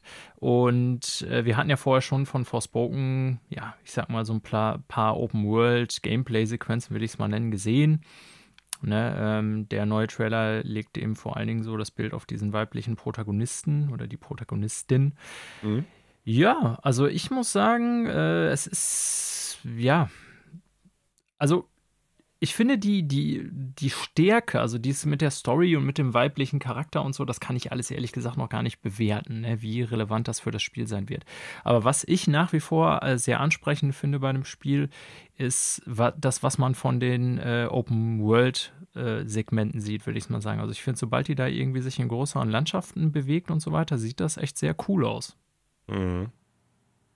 Ja. Hm. Also ob das ein gutes Spiel wird, keine Ahnung. Aber ich ja. muss sagen, so, ja, diese, diese Fights mit dem Drachen und mit diesen Riesenvögeln, wie die dann da durch die Ruinen fetzt und so, das sieht erstmal so alles ganz gut aus. Und mhm. wie gesagt, ich finde gerade so in diesen Momenten, wenn du so, ein, so eine Form von, ach, so eine, so eine Wahrnehmung von, ja, Größe der Welt hast, finde ich, dass sie immer sehr schick aussehen. Mhm. Also ich habe teilweise gedacht, gerade in so Sequenzen, wo die Kamera halt nicht schnell schwenkt, wo nicht viel auf dem Bildschirm abgeht, dass es doch etwas ernüchternd, etwas ernüchternd aussieht. Es gibt ja zum Beispiel diese Sequenz, wenn die dann auf äh, dieser Brüstung von dieser Burg oder diesem Schloss halt steht, äh, der Hauptcharakter, die, ja, die Protagonistin, ich weiß jetzt gar nicht, ob der Name genannt worden ist. Ähm, diese Szene, wo sie dann mit diesen Armbändern oder Ringen halt redet. Ja, ja, ich weiß, was ähm, du meinst. Ja. Da sieht das teilweise doch Mm, eher weniger gut aus. Also sieht nicht schlecht aus, aber es ist jetzt auch nichts, wo ich mir denke, boah, da sitzt jetzt Square Enix hinter und äh, da schmilzt auf jeden Fall der Prozessor in der Series X und in der PS5 das sieht okay aus, aber mehr auch nicht. Einige Segmente dann hinterher, wenn die so äh, durch diese offene Welt mehr oder weniger fliegt, das sieht schon ganz nett aus. Aber wie genau. gesagt, da ist natürlich dann auch viel, ich müsste mir den Trailer jetzt nochmal angucken, aber ich glaube sehr viel Motion Blur und sowas drüber, also wo das dann so ein bisschen kaschiert wird, wie es eigentlich aussieht. Und interessant wird es dann teilweise, finde ich auch, wenn du mal stehen bleibst in der Welt. Wie sieht die Welt dann aus? Ne? In Bewegung sieht vieles gut aus. Vielleicht ist das Spiel ja auch so vom, vom grundsätzlichen Gameplayer darauf ausgelegt, dass man sich halt viel ja. und fast die ganze Zeit bewegt. Dann ist das natürlich irrelevant. Ja. Aber das ist mir nur so ein bisschen aufgefallen. Was mir auch aufgefallen ist, ich fand einige Designs in dem Trailer ziemlich cool. Zum Beispiel von diesen, ja, ich vermute mal, dass es jetzt so Bossgegnerinnen sein sollen. Die fand ich ganz cool. Die mhm. Welt, ja, sieht erstmal nach einer okayen Fantasy-Welt aus, aber auch da muss man natürlich abwarten, wie abwechslungsreich wird das, wie offen wird das, was wirst du überhaupt darin gameplay-technisch machen. Bisher hat man nur gesehen, man fliegt halt irgendwie so über die Landschaft hinweg, mehr oder weniger, springt da so rum. Was mir persönlich gar nicht gefallen hat, muss ich sagen, ist äh, so dieses Dialog-Monolog-Ding, was die teilweise im Trailer vom Hauptcharakter hatten. Ne? Also dieses, ähm, ja, ich weiß gar nicht, wie man das nennt. Da gibt es bestimmt auch irgendwie so, so, so, so, eine Bezeichnung für. Also, wie schnell sich äh, der Hauptcharakter dann damit abfindet. Ach so, ja, das mache ich jetzt auch. Ach, und ich kann ja auch noch fliegen. Aha, alles klar. Und ich kämpfe gegen Drachen und ich rede mit meinen Armbändern. So, weißt du, das ist so dieses, mhm. ja, so, so dieses. Äh, ja, Fish out of water, Wisecracking nennt man das, glaube ich, so ein bisschen. Also, dass der Charakter irgendwie in eine neue Situation, in eine neue Welt kommt und im Prinzip sofort lässig und cool damit umgeht und sagt so, ah, alles klar, ja, okay, super, super. Weiß ich nicht, also ja, hat, also fand ich, fand ich echt, äh, fand ich nicht gut geschrieben, muss ich einfach sagen. Ja, also, ja. ich wusste zu dem Zeitpunkt nicht, dass da Amy, Amy Hennig dran schreibt, aber ich war sofort an Uncharted und vergleichbare Sachen halt von diesen ganzen Crips und so erinnert. Und hm. zwar leider an die negativen Aspekte davon. Äh, ob das jetzt damit in Zusammenhang steht, dass die da dran schreibt, das kann ich dir jetzt nicht sagen. Aber ähm, das weiß ich nicht. Weil ich ja. habe mich eher ein bisschen, also nicht jetzt, hat mir den Trailer nicht madig gemacht. Ich habe auch weiterhin wo Bock auf das Spiel. Äh, aber da ich immer noch nicht hundertprozentig sagen kann, was und wie werde ich da spielen und was ist der generelle Gameplay-Loop, was ist äh, die Struktur des ganzen Spiels und dann halt gepaart mit diesem ja, ich bin hier doch ziemlich cool eigentlich. Weiß ich nicht. Ja. War nicht, also, hat mir nicht so gut gefallen. Punkt. Ich weiß, was du meinst. Also ich bleibe äh, interessiert, wobei jetzt bei ich dem auch, Trailer ja. äh, der, ich sag ja, der Story-Teil, und da sollte ja eigentlich so ein bisschen Hauptcharakter-Story eingeführt werden, für mich jetzt bisher nicht so interessant war. Ne? Für mich sind eher so die Einblicke, das, was man vom Gameplay sah, wo ich denke, okay, das könnte cool sein. Ne? So auch als äh, Action-Gameplay könnte das mhm. funktionieren, aber mhm. ich gebe dir recht, man müsste natürlich noch sehr viel mehr ein Gefühl dafür haben, was jetzt speziell in dieser Welt passiert. Bereist man da wirklich irgendwie Gebiete? Was hat das für eine Bewandtnis und so weiter? Ne? Aber ich bleibe dabei, dass ich äh, interessiert bin. Äh, so wie die Welt aussieht, kriegt man natürlich auch, wollte ich nochmal so sagen, also ich habe da schon relativ starke äh, Final Fantasy 15 Vibes, so wie das alles mhm. aussieht. Ne? Ob das dann in irgendeiner Form, also Gameplay-technisch ist ja schon was anderes. Ähm, aber das ist, glaube ich, eher die Technik, die dahinter steckt, weil es halt Vermutlich Square Enix ja. ist. Ähm, Vielleicht nur ganz kurz, weil du vorhin sagtest, Serie X und bla bla bla. Es ist ja, äh, wollte ich nur noch mal darauf hinweisen, zumindest zeitexklusiv mhm. auf PlayStation 5. Ja. Ne? Also wenn ihr es spielen wollt, weil da haben wir zumindest einen Zeitrahmen, das wollte ich auch noch erwähnen. Es wird halt Frühling 2022 kommen. Mhm. Zwar kein genaues Datum, aber immerhin ein Zeitraum. Ja. Ja, für das nächste Spiel haben wir schon einen genaueren Zeitraum. Es kommt nämlich Januar 2022 raus, aber auch das erwähne ich mehr oder weniger nur der Vollständigkeit halber, nämlich Rainbow Six Extraction. Ersten haben wir da jetzt, ja, ich weiß nicht wie oft mittlerweile was von gehört, auch nach der Umbenennung und auf der E3 und so weiter. Ähm, und es bleibt bei mir dabei, dass ich das Setting und so eher langweilig bis ja, langweilig, uninteressant, wie auch immer finde. Ähm, vielleicht beliebig. oder hoffentlich beliebig. Danke für dieses Wort. Äh, ja, vielleicht, wenn es gut läuft, macht es als Multiplayer-Spiel einfach Spaß und ich werde es dann spielen. Ne? Aber ja. so erstmal so von Trailer und so her äh, eher nicht so. Ja, äh, ich brauche dazu nichts mehr sagen. Du hast halt alles schon gesagt, ich stimme denen zu und wir haben da früher schon mal zu, bei der E3, glaube ich, drüber gesprochen. Punkt. Mhm. Ja, das nächste Spiel ist interessanterweise hm. wiederum ein äh, altes Xbox-Exklusivspiel, äh, was jetzt auf der PlayStation kommt. Äh, das war allerdings vorher schon bekannt. Alan Wake Remastered, nämlich. Hm. Ja, was im Grunde, äh, so erwarte ich das zumindest, schlicht und einfach eine aufgebaute Version von Alan Wake ist, das, huh, 2013 Mann oder wann war es? Alan Wake? Nee, ja. 2000 10 oder 11. Ach so, krass, so spät. Ja. Ich hatte irgendwie eine Erinnerung, dass wir das äh, auf Gamescom gesehen haben, aber ähm, dann ist es doch schon länger her. Ja, 2010, du hast recht. Ja, krass. Das ist nämlich mehrmals verschoben worden.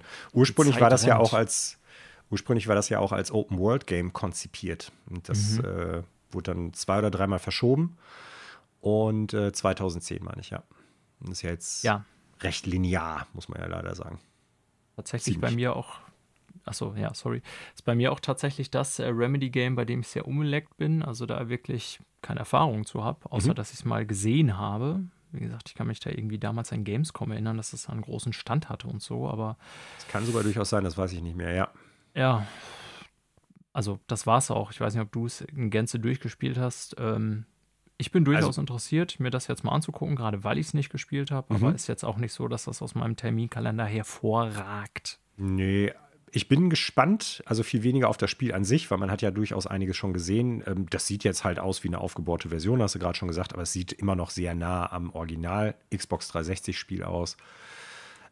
Ich bin echt gespannt, wie so die Internetgemeinschaft oder die Spielergemeinschaft an sich mit dem Spiel umgehen wird, vor dem Hintergrund, dass das teilweise, glaube ich, so ein bisschen sehr ja, fast schon mystifiziertes Xbox-Exklusivspiel ist, im Sinne von damals. Ja, das äh, stimmt. Ja. Damals war es ja so, ich sag mal, äh, neben Mass Effect und Bioshock und so, hier, das ist äh, das 360-Spiel, das wird mit den ganzen Sony-Sachen den Boden aufwischen und das wird das große Ding. Und es wurde ja auch viel, viel, viel, viel umfangreicher angekündigt, als es dann schlussendlich erschienen ist, mit diesem ganzen Open-World-Aspekt und so.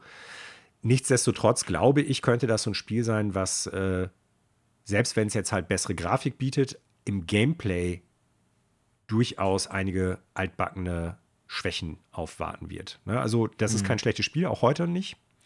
Aber wo ich dann denke, wenn man das jetzt heute unbedarft spielt, vor allen Dingen nach anderen Remedy-Games oder nach anderen Third-Person-Action-Games so, ist das dann immer noch alles wirklich zeitgemäß, weil es sehr linear ist. Äh, du hast ganz viel, zwar keine ja, wie sagt man, nicht Invisible Walls, dass du nicht wieder zurückgehen kannst, aber du hast ganz viele so Abgründe oder, oder so, so Treppen, die du runterspringst und dann kannst du halt aber nicht mehr in den vorderen Bereich zurück und so. Ähm, da bin ich mal gespannt, wie die Leute darauf reagieren werden, die es damals nicht gespielt haben. Ich glaube, die Leute, die es gut finden, weil sie es schon früher gespielt haben, werden es auch weiterhin gut finden und werden sich freuen, dass jetzt halt mit höherer Framerate, in höherer Auflösung, mit ein paar aufgehübschten Charakteren und Effekten zu spielen. Aber wie so Leute, die das Ganze als das mystische 360-Exklusivspiel vielleicht wahrgenommen haben, das sie nie gespielt haben, das heute bewerten, das interessiert mich fast noch mehr als das Spiel. Hm. Ja, wir müssen nicht mehr allzu lange warten, Nein. ist der Vorteil, äh, denn es kommt schon im Oktober raus. Jo, ja, 5. Ähm, genau, 5. Oktober. Das nächste Game können wir auch eben schnell abhaken, der Vollständigkeit halber wiederum. Oh, GTA 5. die lange angekündigte ja, Next-Gen, mittlerweile Current-Gen-Version für PS5 und auch Series XS. Ähm, März 2022, muss ich jetzt kurz selber nochmal nachgucken. Ja, man hat so einen Trailer gesehen, sieht ein bisschen besser aus, jetzt irgendwie aber auch nicht Bombe so, keine Ahnung, ich glaube für PC Spieler ist das schon Standard. Ja, ich werde mal reingucken, wenn es rauskommt. Da ist, soweit ich es verstanden habe, ja auch ein Update äh, ja, für lau sein soll, sprich, wenn man es schon hat auf PS4, eins von den 160 Millionen verkauften Exemplaren, hm. kann man es da nochmal reinschmeißen. Ja, GTA 5. Punkt. Punkt. So, das nächste Spiel, da interessieren mich vor allen Dingen deine Eindrücke, Manuel. Ja. Wir haben nämlich einen etwas längeren, äh, ja, man kann ruhig sagen, Gameplay-Trailer gesehen mhm. mal von Ghostwire Tokyo. Ja. Und das war ja bisher immer so ein bisschen, also man hat schon mal zweimal was gesehen von dem Spiel, aber das finde ich war immer noch so ein bisschen unklar. Das hat eher so immer ein bisschen die Stimmung gesetzt. Äh, auch der ne neue Trailer ist jetzt, ich sag mal, nicht extensiv, aber er zeigt so ein paar mehr Gameplay-Sequenzen, würde ich sagen. Ja. Und da interessiert mich deine Meinung zu. Äh, ich fand den Trailer super. Hatte ich ja auch äh, auf unserem Twitter-Kanal geschrieben. Ähm, ich fand ihn wirklich gut. Mir ist immer noch nicht ganz klar, wieso der Aufbau der Welt sein wird. Ne? Also wird das eher so, so ein offenes Ding? Wird man sich so Korridore oder so vermeintliche Korridore nur so entlang bewegen? Ähm, und wie interessant wirklich dieses, äh, ich sag mal, First-Person-Geister austreiben Gameplay wird. Entschuldigung. Ähm, das kann ich halt noch gar nicht einschätzen. Ich finde das Setting cool. Äh, ich fand Evil Within 1 und 2 gut. Keine ich sag mal, fehlerfreien Spiele haben durchaus auch ein paar Probleme, beide Teile. Aber ich finde doch durchaus gute Spiele mit einer Gruselatmosphäre und teilweise auch echt interessanten äh, Designs. Und das finde ich ist in dem Spiel und in dem Trailer bisher auch immer so gewesen, ähm, beziehungsweise in dem Trailer jetzt auch wieder. Die Welt sieht interessant aus. Ich finde die Gegner, die man sieht, interessant. Ähm, es sieht, ich sag mal, man hat ja so ein paar Zwischensequenzen gesehen, das hätte teilweise auch aus Evil Within kommen können. Ne? Also diese Szene mit diesem äh, Krankenhausbett zum Beispiel. Ich weiß nicht, ob du dich daran erinnerst aus dem Trailer. Ja, ja. Ähm, das hat halt diesen typischen Shinji Mikami-Ansatz, so alles. Und deshalb äh, bin ich da weiterhin total interessiert dran. Was mich irritiert hat, weil das Spiel ja ursprünglich eigentlich für dieses Jahr schon angekündigt gewesen ist und dann nochmal verschoben worden ist, es hat keinerlei Release-Datum oder Fenster, wenn ich das richtig auf dem Schirm habe. Doch, doch, ne? Fenster hat es bekommen, aber ah, okay, äh, eben kein äh, Datum. Es steht nur da Spring 2022. Ah, okay. Also ja. ja äh, ich hätte aber, ich gebe dir zumindest insofern recht, als dass ich auch mittlerweile ein klares Datum erwartet hätte, weil mhm. das sollten ja eigentlich so die Exclusives für dieses Jahr sein, Deathloop äh, und das hier. Deathloop ist mhm. nun bald raus, aber ja, ähm, aber ob, ich sag mal, auch der technischen Schwierigkeiten, die zum Beispiel das erste Evil Within habe ich noch in Erinnerung mm. am Start durchaus hatte. Jetzt nicht, dass es unspielbar war, aber da war wirklich, ja, so ein paar Verbesserungsmöglichkeiten waren da schon Klar. noch drin. Äh, daher bin ich eher Fan davon, dass sie das durchaus auch ausbügeln, damit es glatt läuft. Ne? Ja. Ähm, ja, aber auch die auch blieben so. uns ein Datum schuldig, das stimmt. Das ist so. Ja, stimme dir aber zu. Trailer sah gut aus, sah interessant aus. Ähm, ich finde, es sieht auch noch abgefahrener aus, so als Evil Within, ne? weil halt ja, so dieses äh, Geister-Tokio ja tatsächlich schon ziemlich crazy aussieht. Mhm. Ob, das, ob man sich jetzt permanent darin bewegt oder ob man wie bei Evil Within so zwischen zwei Welten switcht, ist mir zwar auch noch nicht ganz klar, aber werden wir sehen. Ja, die nächsten beiden Trailer fand ich eher wieder langweilig. Äh, ja. Gar nicht, weil ich sagen muss, die waren schlecht gemacht, aber man hat einen längeren Trailer zu Guardians of the Galaxy gesehen. Das war ja so ein ja, Big E3-Reveal. Ähm, also ich kann jetzt auch nicht sagen, dass es schlecht aussieht und ich glaube, dass äh, generell erstmal es eine gute Entscheidung ist, dass Eidos sagt, wir haben hier ein Story-Spiel und eben nicht wie bei Avengers versucht da irgendwie noch ein Service-Online-Game, was weiß ich, auch mal was drauf zu pfropfen. Ne? Ich denke, das ist die richtige Entscheidung. Ähm, ist bei mir jetzt aber so wirklich eher auf der, naja, ich gucke mal, wenn es rauskommt, Liste. Also es würde mich sehr überraschen, falls ich das Tag 1 wirklich kaufe. Mhm. Äh, also wenn wirklich äh, alle das Lobpreisen und sagen, das ist super geil oder so, ist das ein Spiel, da gucke ich da mal rein. Aber so bisher, jetzt gar nicht, weil ich von Marvel oder dem Thema müde bin oder so, wir reden gleich noch über Marvel, ähm, ich fand Guardians of the Galaxy auch beide Filme gut. ne? Nein, also ist wirklich Nein, so. Ich, ich wir reden gleich noch so über Marvel. Ja, wir reden noch viel ja, über Marvel. Genau. Ja, es ist jetzt gar nicht so, als ob ich irgendwie äh, Marvel satt oder sitt bin, äh, sondern ich habe im Moment einfach so ein Guardians of the Galaxy Spiel. Ist jetzt nicht so, was bei mir irgendwie hoch auf der Agenda steht, weil einfach auch noch zu viel anderer Kram rauskommt. Mhm. So. Ja. ja. Ähm, ja, also ich habe das Spiel schon weiterhin im Blick, im Sinne von, wenn es ein gutes Spiel wird, habe ich da auch wohl durchaus Bock drauf. Ich kann mich deiner Aussage anschließen, gute Wahl, kein Games as Service Game rauszumachen. Es bleibt bei mir trotzdem irgendwie dieser komische Geschmack, wenn wir ein Franchise nehmen, wo halt fünf unterschiedliche Charaktere drin auftauchen. Ob das nicht zu irgendeinem Zeitpunkt doch mal als Games as Service Game geplant war oder als Multiplayer-Spiel äh, mit irgendwie Lootboxen oder keine Ahnung was. Keiner, sein. weiß ich nicht. Und da bin ich gespannt drauf, wie es dann halt in den Reviews sein wird, ob man davon irgendwie noch so Überbleibsel erahnen könnte. Ich muss jetzt allerdings sagen, erstens, auch wenn das Spiel offiziell erst zur E3 diesen Jahres angekündigt wurde und auch das erste Mal dann gezeigt worden ist, ich habe den, das Gefühl, ich bin eigentlich schon satt, ich habe genug von dem Spiel gesehen. Ich habe auch zeitgleich ja, das Gefühl, dass ich das Spiel, schon. dass ich das Spiel schon tausendmal gesehen habe. Ich kann dir jetzt gar nicht sagen, ob das stimmt und wo das überall ist drin irre, war. irre, dass ich das auch habe, obwohl das Aber ja dieses Gefühl, erst 3 war. Ja, genau. Vielleicht, weil Gefühl die da 18 Minuten gezeigt haben. Das ist, das ist möglich, aber irgendwie habe ich das Gespül, äh, Gefühl, Gespül, äh, Gefühl, dass ich da schon echt, dass ich es selbst hier in Hörsel an der Straßenecke irgendwo habe rumstehen sehen und keiner hat es mitgenommen, so, ne? Aber der, der Trailer heute, äh, beziehungsweise jetzt, ähm, über den wir heute sprechen, da muss ich sagen, mir hat, mir haben die Gags überhaupt nicht gefallen. Die haben für mich überhaupt nicht gezündet. Mhm. Ähm, so dieses, ein Charakter macht eine mit Pathos triefende, wichtige, ernste Rede und ein anderer Charakter macht irgendeinen Klamauk darüber, wie zum Beispiel äh, Quill, der dann sich ans Herz fasst, als ob er irgendwie Herzprobleme hätte, während ein anderer sagt, ja, wir müssen so und so das machen, nur so können wir die, das Universum retten, bla bla bla.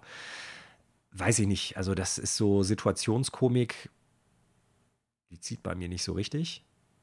Und das ist auch eigentlich nicht unbedingt das, wofür ich äh, Guardians of the Galaxy gut fand. Also ich könnte mich jetzt gerade so gar nicht an solche Sequenzen erinnern. Ich müsste die Filme noch mal gucken, die ich ja auch ganz gut und witzig teilweise fand, aber ich glaube, das Spiel könnte daran zerbrechen, dass die Witze einfach nicht zünden.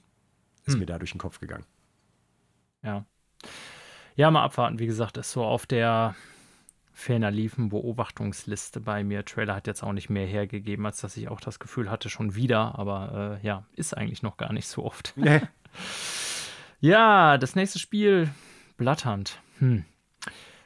Battle Royale, Free to Play. Äh, ja, also erstmal bin ich sehr wenig interessiert daran, muss ich ganz ehrlich sagen. Der Trailer selber jetzt hat nochmal so die einzelnen Charaktere oder Charakterklassen, muss man es wahrscheinlich eher nennen, äh, vorgestellt. Ja, die Häuser. Mhm. Genau, dass die äh, unterschiedliche Fähigkeiten haben. Ähm, ja, also nee, also wie gesagt, ich will jetzt gar nicht sagen, das war scheiße, was man da gesehen hat, oder will das Spiel jetzt schlecht drehen oder so, aber ich selber habe einfach kein Interesse dran. Ähm, ich ja, auch alleine wie die Charakterklassen so dargestellt sind und so, also mag ich irgendwie nicht, weiß ich nicht, das wirkt alles wie so ein, wir schmeißen mal hier so ein paar coole Sachen in den Topf, äh, Vampire, geile Technik, ein bisschen Magie und so und dann kommt da das bei raus. Also ich bin bisher nicht überzeugt, äh, lasse mich gerne eines Besseren belehren. Ja, für mich hat dieses Spiel leider schon so ein bisschen an Reiz verloren, dadurch, dass es halt ein Franchise nimmt, das für mich was eine ganz andere Stärke hat und dann das daraus macht.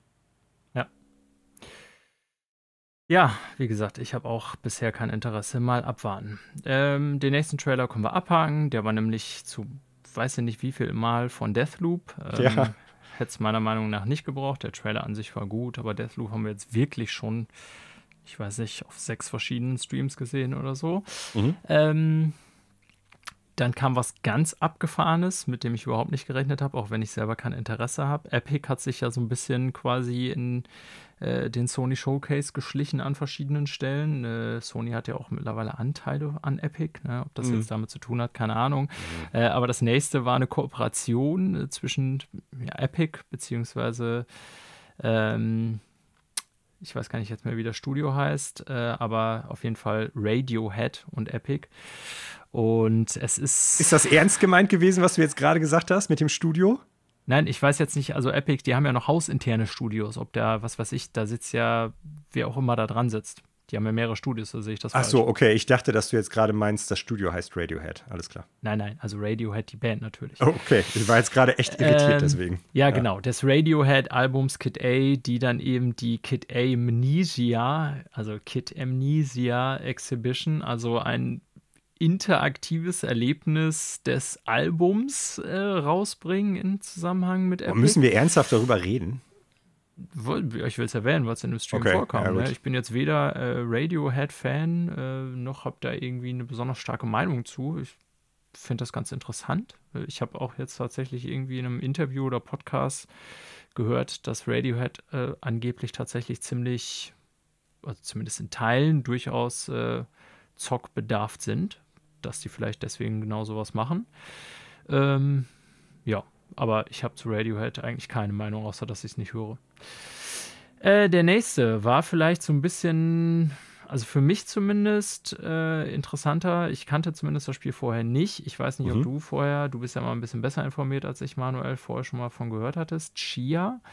Mhm. Wird nee. es, glaube ich, ausgesprochen. Äh, es fing ganz schlimm an, der Trailer, mit so einer komischen Ukulele-Sequenz, wo man dann Ukulele spielen durfte, fünf Noten. Ähm, das hätte es nicht gebraucht. Aber äh, die Sequenzen, die davon cool aussahen, waren zum Beispiel das, wo man mit dem Floß irgendwie rumfährt. Ne? So also du meinst so alles das, was von Wind Waker geklaut war. Dass man halt in die Vögel reinspringen kann, dass man mit dem Boot rumfährt, ah. dass die Musik von Zelda geklaut ist. Dieses da, da, da, da, Mann, da, da, das ist immer so schön negativ. Da, da, ja, genau, da, genau. Da, da. Ja, mein Gott, diese, diese, ja, aber das waren die Momente, die ich äh, hm. schick fand. Ob ich das Spiel jetzt jemals spielen werde oder kaufen werde, weiß ich nicht, aber da war zumindest. Ich weiß so, das. Ich nicht, wahrscheinlich ja nicht. Aber da war zumindest mal ein Interesse geweckt, als ich dann so sah, wie die mit der Schildkröte so durchs Wasser schwamm, mit dem Vogel. Ja, und die, die Krabbe, die gestreichelt wird und dann freut sie sich und so ein kleines Herzelein kommt und so. Ja. Das ist total niedlich. Und genau. Lammi, dem ist da das Herz aufgegangen. Ja, Manuel hat natürlich für so ein kleines, niedliches Videospielmädchen wirklich gar nichts über, weil er ein Herz aus Stein hat. Naja, also ich weiß jetzt ehrlich gesagt ähm, gar nicht so, wo, von wem das Game kommt. Ne? Es kommt wohl irgendwie exklusiv im Epic Game Store und PS4 und PS5. Ähm, so groß war mein Interesse dann doch nicht, dass ich noch Recherche betrieben habe, aber ich fand den Trailer erstmal ganz nett gemacht. Und ja, Manuel, es ist richtig, das Ding erfindet die Welt nicht neu. Und dann war da noch die Ukulele am Anfang. Genau, das hat mich auch eher abgeschreckt. Ja, Uncharted kommt auf PC, Manuel, aber auch in Remastered für PlayStation 5. Äh, verrückterweise aber nur äh, Teile 4 und 4,5 sozusagen, also A mhm. Thief's End und The Lost Legacy, die ich ja. beide sehr gut fand. Ja, also. Ich auch. Gar keine äh, Frage. Lost mhm. Legacy, also ein etwas, ich sag mal, ja, kürzeres Erlebnis, ne? aber ich finde als das oder gerade vielleicht, weil es nicht so ausufernd war, super gut. Ja. Äh, Thief's End ist ja schon, ne, also wirklich ein langes, dickes Uncharted-Spiel. Ja. Wie ich finde, ja, so schon das Beste aus der Hauptserie. Ja, sehe ich auch so. Hm. Ähm, kann man drüber reden, ob es ein paar Längen hat und nach wie vor natürlich Uncharted-Schwächen wie Kletterpassagen oder dass das Gunplay jetzt nicht irgendwie erste Sahne ist oder so. Bosskämpfe, die ähm, keine Bosskämpfe sind. Genau. Ähm, aber so, was Uncharted natürlich kann, ist einfach diese Karten, Welten dir präsentieren, auf denen dir wirklich äh, selbst auf der PS4 schon die Augen ausgefallen sind. Ähm, und deswegen finde ich das auch durchaus interessant, dass das Ding auf PlayStation 5 nochmal kommt. Jetzt ist nur die Frage, darüber wurde tatsächlich überhaupt noch nichts gesagt. Ähm, also Early 2022 heißt es dann, aber gibt es jetzt irgendwie dann so ein Update, wenn man hm. schon die äh, ich sag mal, Thieves End hat, so wie wir beide auf PS4 und Lost Legacy, äh, muss man das Ding dann komplett neu kaufen für 70 Euro oder so. Ne, davon ist bei mir auch viel abhängig, ob es bei mir interessant ist oder nicht. Wenn ich jetzt irgendwie Lost Legacy nochmal für, ich sag mal, keine Ahnung, eine schmale Mark nochmal in noch hübscher spielen könnte, würde ich sogar machen, glaube ich, weil das ist nicht so lang. Aber ansonsten, ähm, ja, so mhm. für 70 Euro nochmal komplett neu kaufen und nochmal beide Spiele von Anfang an, das wäre dann eher nichts für mich. Aber wer die nicht gespielt hat, ähm, checkt die aus. Kann ich nur empfehlen. Ja, wobei ich tatsächlich sagen muss, ähm, klar, das Spiel ist noch nicht, oder die Collection ist noch nicht raus. Ich müsste beide Spiele noch mal spielen, aber für mich sah das jetzt nicht wie, äh, ich sag mal, eine tatsächliche Next-Gen-Version aus. Ja, ich habe es tatsächlich auch nur im Livestream geguckt. Ich habe mir den Trailer jetzt im Nachhinein nicht nochmal irgendwie in einer 4K-Version oder so gegeben. Ne? Und, Weil das so ist, glaube ich, nicht 4K, was man da sieht. Ja, okay, das kann ich wiederum nicht beurteilen. Ähm, ich will nur darauf hinweisen, dass wenn man solche Veranstaltungen irgendwie im Livestream schaut, dann ist das ja normalerweise ja oft maximal 1080p, irgendwie mhm. manchmal sogar äh, durch Streaming bedingte technische Voraussetzungen sogar dann noch schlechter. Äh, und da wird man so manchen Spiel dann nicht gerecht, würde ich nur ja, darauf hinweisen. Da gebe ich dir auf jeden Fall recht. So, jetzt sind wir schon bei den Sony eigenen Studios. Ne? Das war ja so ein extra Block, der nochmal von Hermann Hals, der für, die, für das Management der ganzen Sony eigenen Studios verantwortlich ist, so mittlerweile, ähm, wurde jetzt nochmal extra von ihm eingeleitet. Und ja, da sind wir mit Uncharted schon. Jetzt mhm. kommen wir aber zu den dicken Brocken. Äh, das erste neue Game, was glaube ich ziemlich ja, out of left field kam, wie so die Amis sagen würden, nämlich dass Insomniac ein Wolverine-Game macht. Ja. Also ich habe damit null gerechnet. Ich weiß auch nicht, ob es irgendwelche Internetgerüchte gab vorher, die ich übersehen habe oder was weiß ich was, oder ob wirklich alle so überrascht waren, aber ja, ähm, Insomniac macht äh, ein Wolverine-Game. Man hat jetzt bisher tatsächlich vom Game noch nichts gesehen. Es war nur so ein kurzer ja. Teaser-Trailer, aber nichtsdestotrotz, die Ankündigung war da die Story, finde ich. Ja, ich glaube, da ist nichts äh, von nach außen getreten, weil, also auch gepaart mit dem sehr, sehr kurzen Teaser, den man dann nur gesehen hat, in so CGI-Form. Ich glaube, die Tinte, die war noch nicht mal richtig trocken, als sie gesagt haben, wir bringen das jetzt in das PlayStation Showcase rein. Ja, also, weil man muss einfach mal sagen, ja. Insomniac haben und wir kommen jetzt gleich auf noch ein neues Spiel, was von ihnen angekündigt worden ist. Genau. Die haben jetzt innerhalb von nicht mal einem Jahr zwei große Spiele rausgebracht. Eins darunter sogar PS5 exklusiv, also nicht mal ein Cross-Gen-Game wie halt Spider-Man Miles Morales. Mhm. Und auch wenn man jetzt sagen kann, Miles Morales wird mit Sicherheit beim äh, auf, auf dem 2017 oder 2018 ist, glaube ich, rausgekommen, äh, ersten Spider-Man für die PS4 aufgebaut haben. Ähm, wie viele Leute sollen denn da arbeiten? Also ich glaube, das ist so ein Ding, das ist relativ kurz äh, zuvor erst klar gemacht worden, hier, das wird neben dem anderen Spiel, über das wir gleich sprechen werden, das nächste Ding. Ja, also ich glaube auch, dass es eine sehr frühe Ankündigung ist und ja. interessanterweise, komm, nehmen wir es jetzt mal direkt mit rein, auch wenn es technisch gesehen erst der übernächste Trailer war. Spider-Man Marvel Spider-Man 2. ja. ähm, und da haben sie dann interessanterweise schon gesagt, okay, das kommt 2023, was ich tatsächlich bei einem Studio wie Insomniac auch glaube sogar, als eins von ja. wenigen, weil die es echt schaffen, in den letzten äh, drei, vier Jahren Content ohne Ende rauszuhauen irgendwie. Ähm, also anscheinend ist der Workflow ja. da tatsächlich irgendwie gut. Ja, ich meine, das sind ja alles keine kleinen Spiele. Gut, Miles Morales war jetzt kleiner als Spider-Man 1, ist völlig klar, ne? Und äh, Ratchet Clank ist jetzt auch kein gigantisches Open-World-Game. Aber nichtsdestotrotz sind das ja alles Spiele schon so auf hohem technischen Niveau auch, ne? Absolut, Und, äh, absolut. Ja, die haben sie jetzt mal so irgendwie in drei Jahren rausgehauen, alle drei. Ähm, ich weiß, Insomniac ist auch nicht klein, sind, glaube ich, um die 400 Mitarbeiter in zwei Teams. Das ist für ein ja, Entwicklerstudio schon auch eine ordentliche Größe, ja, sage ich jetzt definitiv. mal. Ähm, aber ich würde auch davon ausgehen, dass tatsächlich das eigentlich nächste Spiel damit hat ja auch jeder gerechnet, Spider-Man 2 sein wird. Also eigentlich war ja auch nach dem Ende von Miles Morales, wer das gespielt hat, zu Ende und nach dem Ende von Spider-Man 1. Also es war ja alles irgendwie klar, dass ein zweites Spider-Man kommen wird. Ja. Ja, da lässt mhm. die Story ja schon drauf schließen in den Spielen. Ähm, deswegen war das für mich keine Überraschung. Und ich, Wolverine, ich glaube echt, dass das mindestens drei Jahre weg ist. Deswegen fand ja, ich auch überraschend, dass sie es jetzt angekündigt haben. Ja. Also ich, ich glaube tatsächlich, äh, Spider-Man ähm, nicht nur der Story wegen ist das jetzt für mich überhaupt nicht überraschend und ich äh, glaube auch, dass es nächstes Jahr wirklich in den Regalen liegen wird oder auf der Festplatte sein wird. Wir wissen schon jetzt, in welcher Stadt das spielen wird. Und das haben die schon zweimal gemacht. Stell dir vor, jedes neue. Genau, Downtown Hurstel ist dann hier angesagt. Das wäre dann wirklich Spider-Manfred. Das wäre Spider-Manfred. Und dann kannst du halt zwischen Riesenbeck, Hörstel, Bevergern, das sind dann so die Boroughs quasi, und äh, Dreierwalde, Bierchte kannst Kann, du mitnehmen. Kannst du aber nur zwischen Bäumen hin und her schwingen, da ist da nichts mit Hoch. Du läufst da die ganze Zeit oder fährst halt immer, muss ich, du kannst dich dann halt an eine Buha irgendwie hängen und dann darauf warten, dass der Bus kommt. Und dann kannst oder du halt, was weiß ich. Trecker. Ja, das wäre saugut. Das wäre echt Spider-Manfred, wäre mega gut. Oh, ich darf da gar nicht drüber nachdenken, sonst kriege ich einen Crackdown. Ja, das wäre äh, wär saugut. Nein, aber kommen wir mal zurück, zurück, äh, zurück zum Thema. Ja, das wird in New York spielen und äh, die werden dementsprechend viel, ich sag mal im weitesten Sinne, wiederverwenden können, aufbohren können, weiter benutzen können, was die im Prinzip bei den vorherigen beiden Spielen haben ohne jetzt damit schlecht reden zu wollen, das Spiel wird nicht gut aussehen. Weil zum Beispiel der Trailer, den man zu Spider-Man 2 gesehen hat, der sah ja technisch wirklich gut aus. Gar keine Frage. Ja. So, ne? Und ich glaube, das wird auch Grafik sein, die wir da erwarten können. Definitiv. Der Wolverine-Trailer, der sah halt original nach CGI aus. Und da möchte ich jetzt nochmal auf das Spiel, über das wir eigentlich jetzt geredet haben, zurückkommen. Für mich ist halt echt äh, so ein, so ein, ja, ich habe da gedacht, als ich das gesehen habe, boah, schon wieder ein Marvel-Spiel. Also selbst wenn es ein gutes Spiel ist, selbst wenn Spider-Man von Insomniac gut war und äh, das Studio es sehr wahrscheinlich auch wohl schaffen wird, ein gutes Wolverine-Spiel auf irgendeiner Ebene zu machen, irgendwie, ähnlich wie bei den Filmen, habe ich da, auch wenn es gar nicht so viele Spiele wie Filme gibt, ein bisschen die Schnauze voll aktuell von.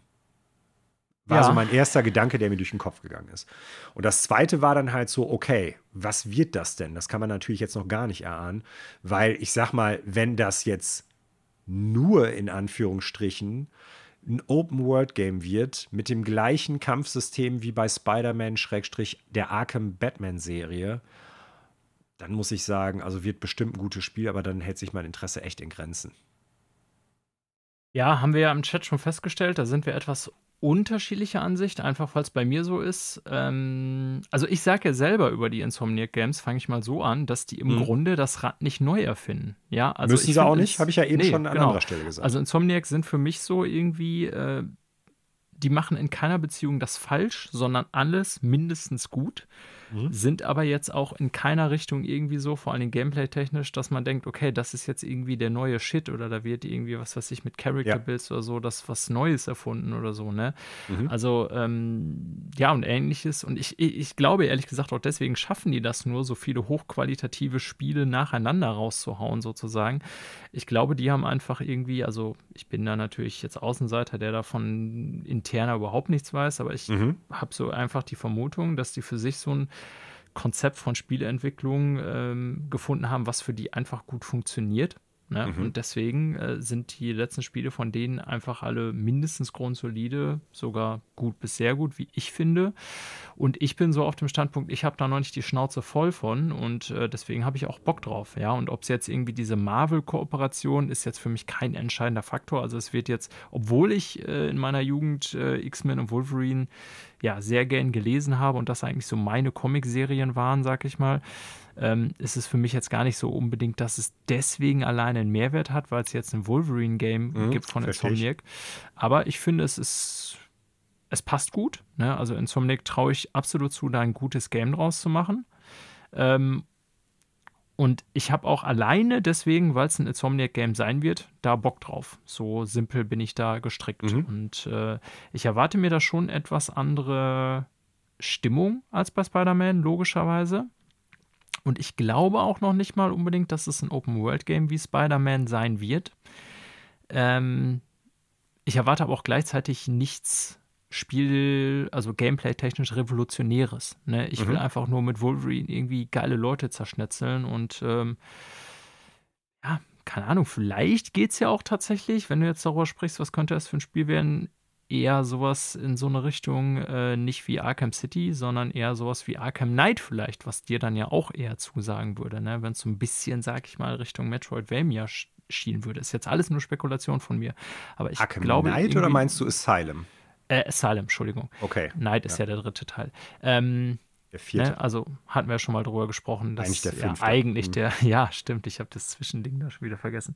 Whatever. Ähm, wir hatten ja schon mal darüber gesprochen, dass Arkham Asylum eigentlich anders ist als Arkham City, weil es eigentlich mehr ein Metroidvania ist. Mhm. Und äh, ist jetzt alles reine Spekulation, aber ich, ich glaube gar nicht mal, nur weil Spider-Man jetzt ein Open-World-Game ist, dass deswegen Wolverine auch eins wird, sondern ich könnte mir auch vorstellen, dass sie da entweder A, wirklich so ein straightes Story-Spiel draus machen oder dass sie halt sagen, ja, hm, wir gucken mal so bei anderen Genres, wo unser Grund-Gameplay steht, äh, so grafisch können wir das auch alles ziemlich gut, so äh, lass uns doch mal so ein Metroidvania-Element reinbringen, sowas halt wie ähm, der erste Arkham-Teil.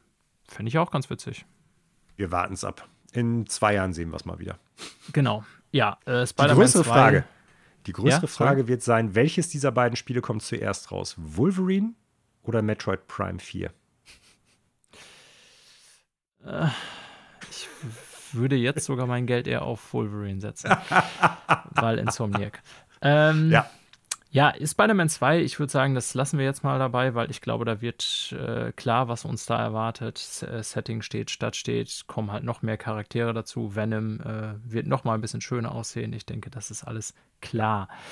Ja, das nächste Spiel ist tatsächlich, und ich habe gerade noch mal die Liste durchgeguckt, wenn ich jetzt nicht was übersehen habe, ähm, bis auf Deathloop, was ja dann diese Woche schon rauskommt, das einzige, was ein konkretes Datum hat. Alle anderen haben nur äh, Zeiträume bekommen und mhm. äh, beziehungsweise hat es überhaupt ein konkretes Datum? Jetzt will ich fast lügen. Und zwar haben wir da noch einen neuen Trailer von GT7 gesehen, Gran Turismo 7. Gran Turismo 7. Mhm. Genau. Äh, was glaub, dann kein Datum. März, oder? Nee, genau. Es ist ein Monat, kein Datum. Es kommt aber im März 2022 raus. Zumindest haben sie den Monat genau benannt, äh, was bei den meisten anderen auch nicht mehr der Fall ist, weil sie da nur geschrieben haben Spring 2022 oder keine Ahnung, 2023 oder so. Ähm, ja, also dauert noch ein halbes Jahr, bis es rauskommt. Ich, ja, habe zu GT eigentlich keine Berührungspunkte, will ich mal sagen. Mein Bruder ist großer Fan, irgendwie spielt das auf PS4 heute noch gern, also die PS4-Version heute noch auf PS5. Mhm.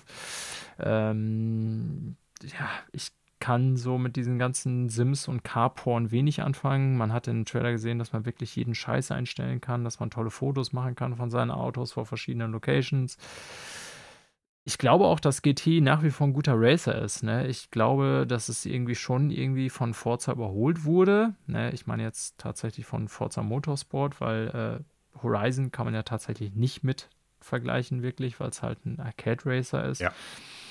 Ähm, ich glaube, dass es schon ein gutes Spiel wird. Ne? Für so Car-Liebhaber ist das mit Sicherheit irgendwie eine Sache, die echt cool ist. Mhm. Die Frage ist für mich eher, wird es für Sony nochmal äh, in Ansatzweise so relevant, wie es das wirklich war, weil man muss ja schon sagen, zu PS2-Zeiten zum Beispiel war echt Gran Turismo, ich weiß nicht, ob man sagen kann, das Hauptzugpferd für Sony, aber ja, schon eins so der, einer der größten Titel. Ne? Und davon mhm. ist es heute eine ganze Ecke entfernt. Ja, sehe ich auch so. Mit Sicherheit gutes Spiel, sah auch alles, was gezeigt wurde, sehr gut aus, also auf technischer Ebene, aber lässt mich absolut kalt. Arcade Racer kann ich wohl durchaus was mit anfangen, siehe Forza Horizon, aber Autosimulation ist ähm, überhaupt nicht meins. Ja. Ja, kommen wir zum dicken Steak ganz am Ende der Präsentation. Jeder hat damit gerechnet, denke ich. Ähm, das Spiel selber war ja auch schon angekündigt, der zweite God of War Teil. Und wir fangen mal damit an, dass der Titel jetzt bestätigt ist. Es heißt tatsächlich Ragnarök. Mhm. Und man hat Gameplay gesehen, man hat Story mhm. gesehen, mhm. man hat neue Charaktere gesehen. Mhm ich fand's gut. Und ich sage ja. das ganz klar in dem Bewusstsein, dass es nicht die Neuerfindung des Genres ist, ach, des, Entschuldigung, des Franchises ist, die 2018 das God of War war, mhm. sondern es ist tatsächlich meiner Auffassung nach so alles, was der Trailer sagt, eine absolut konsequente Fortführung. Ne? Also beginnt wirklich bei der Story, die ja unmittelbar anscheinend, also es sind schon ein paar Jahre ins Land gezogen, Atreus sieht älter aus, ne? aber ansonsten äh, schreibt die Story ja diese ähm, ja, nordische Saga fort. Und interessant fand ich, dass sie dann im Nachhinein im Interview auch gesagt haben, es gab ja noch so ein Entwicklerinterview dann im mhm. Anschluss mhm. an die anderen Sony Showcase, dass das der Abschluss der Nordsaga von God of War ist. Das heißt, es mhm. wird dann äh, keine Trilogie, was ja total in ist, sondern nennt man das dann Duologie, was ich erstmal eine interessante, aber auch sogar gute Entscheidung finde. Ähm, ja, man sieht viele Charaktere, die schon aus dem ersten Teil vorkamen, aber auch ein paar, die im ersten noch nicht drin waren oder angeteased waren. Und ich erwarte eigentlich wirklich genau das, die mir das 2018er God of War, also was daran gut funktioniert hat, das liefern in, ich sage mal, wahrscheinlich noch ein bisschen größer ähm, und die Story zu Ende erzählen. Und mhm. das klingt jetzt alles so ein bisschen unbegeistert, konservativ, wie auch immer, aber ich habe mega hart Bock drauf. Äh, einfach deswegen, ich habe es, glaube ich, an anderer Stelle in diesem Podcast schon mal erwähnt, weil God of War 2018 zusammen mit Breath of the Wild für mich das Spiel der letzten Generation ist. Also ich wüsste mhm. tatsächlich kein besseres PlayStation Exclusive. Und ob das jetzt hier der Nachfolger nochmal ähnliche Wellen schlagen kann, im Sinne von, ja, damals war es für mich eine Überraschung, weil mich God of War bis dahin immer echt kalt gelassen hat. Mhm. Das wird es natürlich jetzt nicht mehr sein, aber give it to me.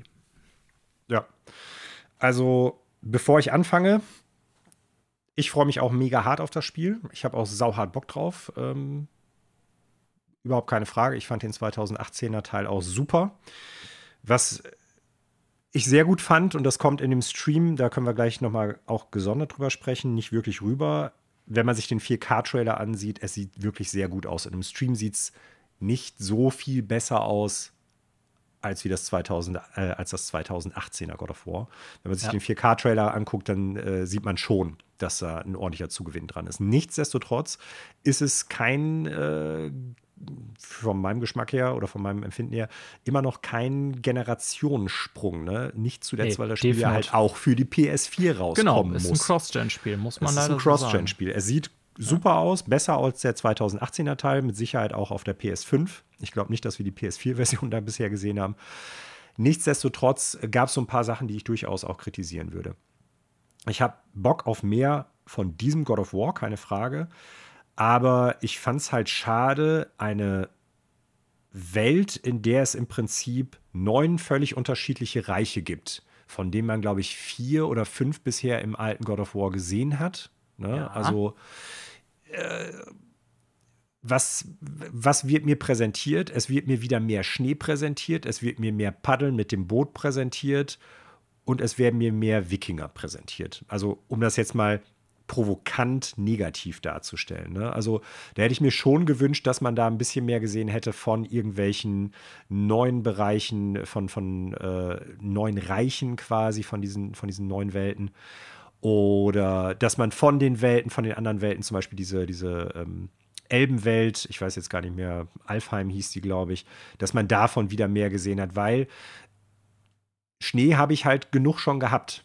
Nicht nur bei God of War, sondern in vielen anderen Spielen seither auch. Nicht zuletzt auch äh, letztes Jahr hier, wie heißt es, äh, Assassin's Creed Valhalla. Das hat sich für mich, sag ich mal, vom Gezeigten nicht genug von God of War abgesondert. Und auch nicht mhm. von anderen Spielen, die seither also rausgekommen 2018er. Sind. Genau, und das fand ich halt schade.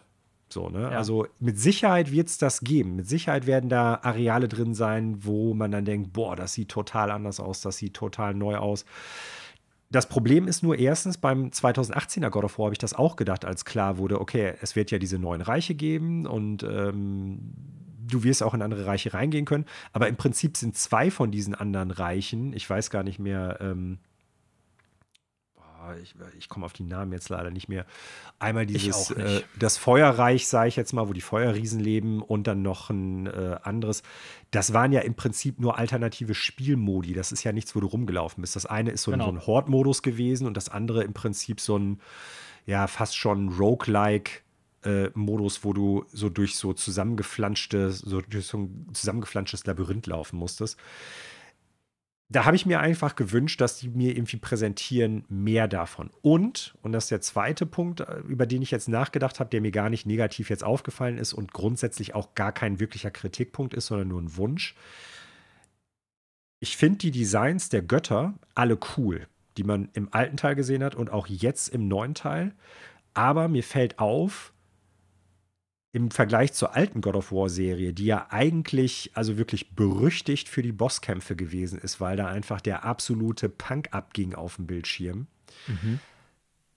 Im Prinzip alle Götter, die du bisher gesehen hast, sind, ich sag mal, mehr oder weniger Menschen. Menschen, ja, ich weiß. Und dadurch, dass die ja. sich alle auch an diesem, ich sag mal, klassischen oder vermeintlich klassischen Wikinger-Look irgendwie orientieren, also die stechen für mich nicht so stark voneinander ab, wie es die alten God of War-Teile bei den Bossen hatten. Weißt du, wie ich das meine? Ja, ja, ich weiß schon, was du meinst. So, ist, und das ist auch ich, vielleicht eine bewusste Entscheidung der Entwickler, das, weiß ich nicht, kann ich dir nicht das sagen. Das glaube ich auch. Ja. Äh, das glaube ich auch, ne, weil das wird durchaus irgendwie Vorteile haben. Ähm, aber wenn ich mich jetzt an den 2018er zurückerinnere, da gibt es ja, ich sag mal, nur so ein paar Götter, die auftauchen. Also ähm, Freya sieht man ja im Prinzip jetzt auch, oder Frey heißt sie, glaube ich, nur, ähm, die auch ganz cool ist. Aber mal davon abgesehen, es gab ja noch Magni und Modi und die kann ich zum Beispiel überhaupt nicht auseinanderhalten. Nee, ja, ich weiß, was du meinst. Nee, also das, das Problem ist, ich meine, ein Negativbeispiel, wo das jemand versucht hat, möglichst weit auseinanderzuziehen, damit man die alle möglichst gut auseinanderhalten kann. Aber wo es total ins Rad gelaufen ist, ist ja die Hobbit-Trilogie von Peter Jackson mit den 13 Zwergen. Ne, dass die ja. alle möglichst unterschiedlich aussehen, aber dadurch oftmals auch einfach lächerlich. Ja, genau. Und ähm, ich habe dafür jetzt auch keine richtige Lösung. Aber im Prinzip sehen alle männlichen Charaktere erstmal aus wie Wikinger. Ne, alle haben Bärte, alle haben diese Tätowierung, bis auf Tier, den man ja kurz sieht, ohne jetzt großartig zu spoilern. Aber der, Thor erkennst du jetzt daran, der hat den Hammer. Punkt. Aber ja. sonst ist der nicht viel anders als äh, Magni und Modi aus dem, aus dem anderen Teil. Also da würde ich mir wünschen, dass die ein bisschen designtechnischer voneinander sich unterscheiden würden. Und ich hoffe auch, dass die durchaus einfach so richtig krass epische Bosskämpfe drin haben. Ne? Also mhm. siehe God of War 3 vor allen Dingen natürlich auch, äh, God of War 2, aber natürlich auch weil das hat 2000, dem 2018er gefehlt. Ja. Also ja Balder ist ein guter Bosskampf, jedes Mal, wenn du den bekämpfst, aber eigentlich machst du das drei oder vier Mal in dem Spiel. Ja. Ist ja, ich sag mal, Gegnervariabilität ist ja auch durchaus ein Kritikpunkt, den einige an dem 2018er haben. Ja. Mich hat es jetzt tatsächlich nicht gestört, aber das ist ja auch der Punkt, den du da letztendlich ansprichst, ne, der sich auch mhm. ein bisschen unterscheidet von den alten God of War-Teilen. Äh, Gebe ich dir auch recht. Äh, ist, wie gesagt, kein Punkt, der mich so stört. Äh, mit den Welten, um auf diesen Punkt nochmal eben zurückzukommen, ähm, da interessiert mich halt vor allen Dingen, wie die das umsetzen wie gesagt, das schmälert alles meine Vorfreude in keinem Fall, äh, aber ich bin zumindest interessiert daran, wie die das lösen, weil in dem Entwicklerinterview ja nachher auch klar wurde, ähm, dass tatsächlich alle, muss ich überlegen, acht oder neun Welten, wie viel sind es da? Neun. Neun, äh, zugänglich sein werden im Ragnarök. Und äh, das wurde ja im 2018er schon angeteased, so, ne, dass eben dieser Weltenbaum, dass es da noch mehr gibt und so weiter. Oder dass man halt noch nicht in alle Reiche rein kann. Da war eigentlich schon klar, okay, das wird kommen. Ich hatte damals sogar gedacht, vielleicht wird das DLC. Ähm, ja, aber also ja, die Frage ist da tatsächlich, wie machen die das? Ne? Wenn die jetzt wirklich die alten Regionen, also die es schon bei 1 gab, nehmen die die dann komplett nochmal mit rein? Und wie soll das dann interessant sein, die, Wäre langweilig, man die ja schon kennt? Mhm. Genau, also das sind alles noch so ein bisschen Fragen, die sind offen. Äh, prinzipiell, auch wenn Cory Barlock da jetzt eben nicht mehr Game Director ist, das wurde ja auch klar in dem äh, Entwicklerinterview, sondern äh, jemand anders eben äh, das bei Santa Monica übernommen hat, dessen Namen ich dir jetzt gerade leider nicht mal mehr sagen kann, mhm. ähm, hoffe ich, dass die ihre Sachen so beisammen haben. Ich meine, das macht ja nicht einer allein so ein Spiel, sondern auch so Sachen, was Story und Game World und sowas angeht, da treffen ja viele Köpfe die Entscheidung. Ähm, also ich denke mal, solche Sachen sind dem bewusst. Wenn die da jetzt irgendwie alte Welten mit reinpflanzen, die es auch schon im ersten Teil gab, es wäre ja eher langweilig, wenn die einfach genau das Gleiche da nochmal reinsetzen und man da einfach nochmal durchläuft und andere Sachen macht. Ähm, also da hoffe ich einfach, dass sie das hinkriegen, dass das ja nicht wie eine platte Erweiterung wirkt, sondern wie ein organisch gewachsenes Spiel, sozusagen, mhm. ja, mit diesen mhm. neuen Welten.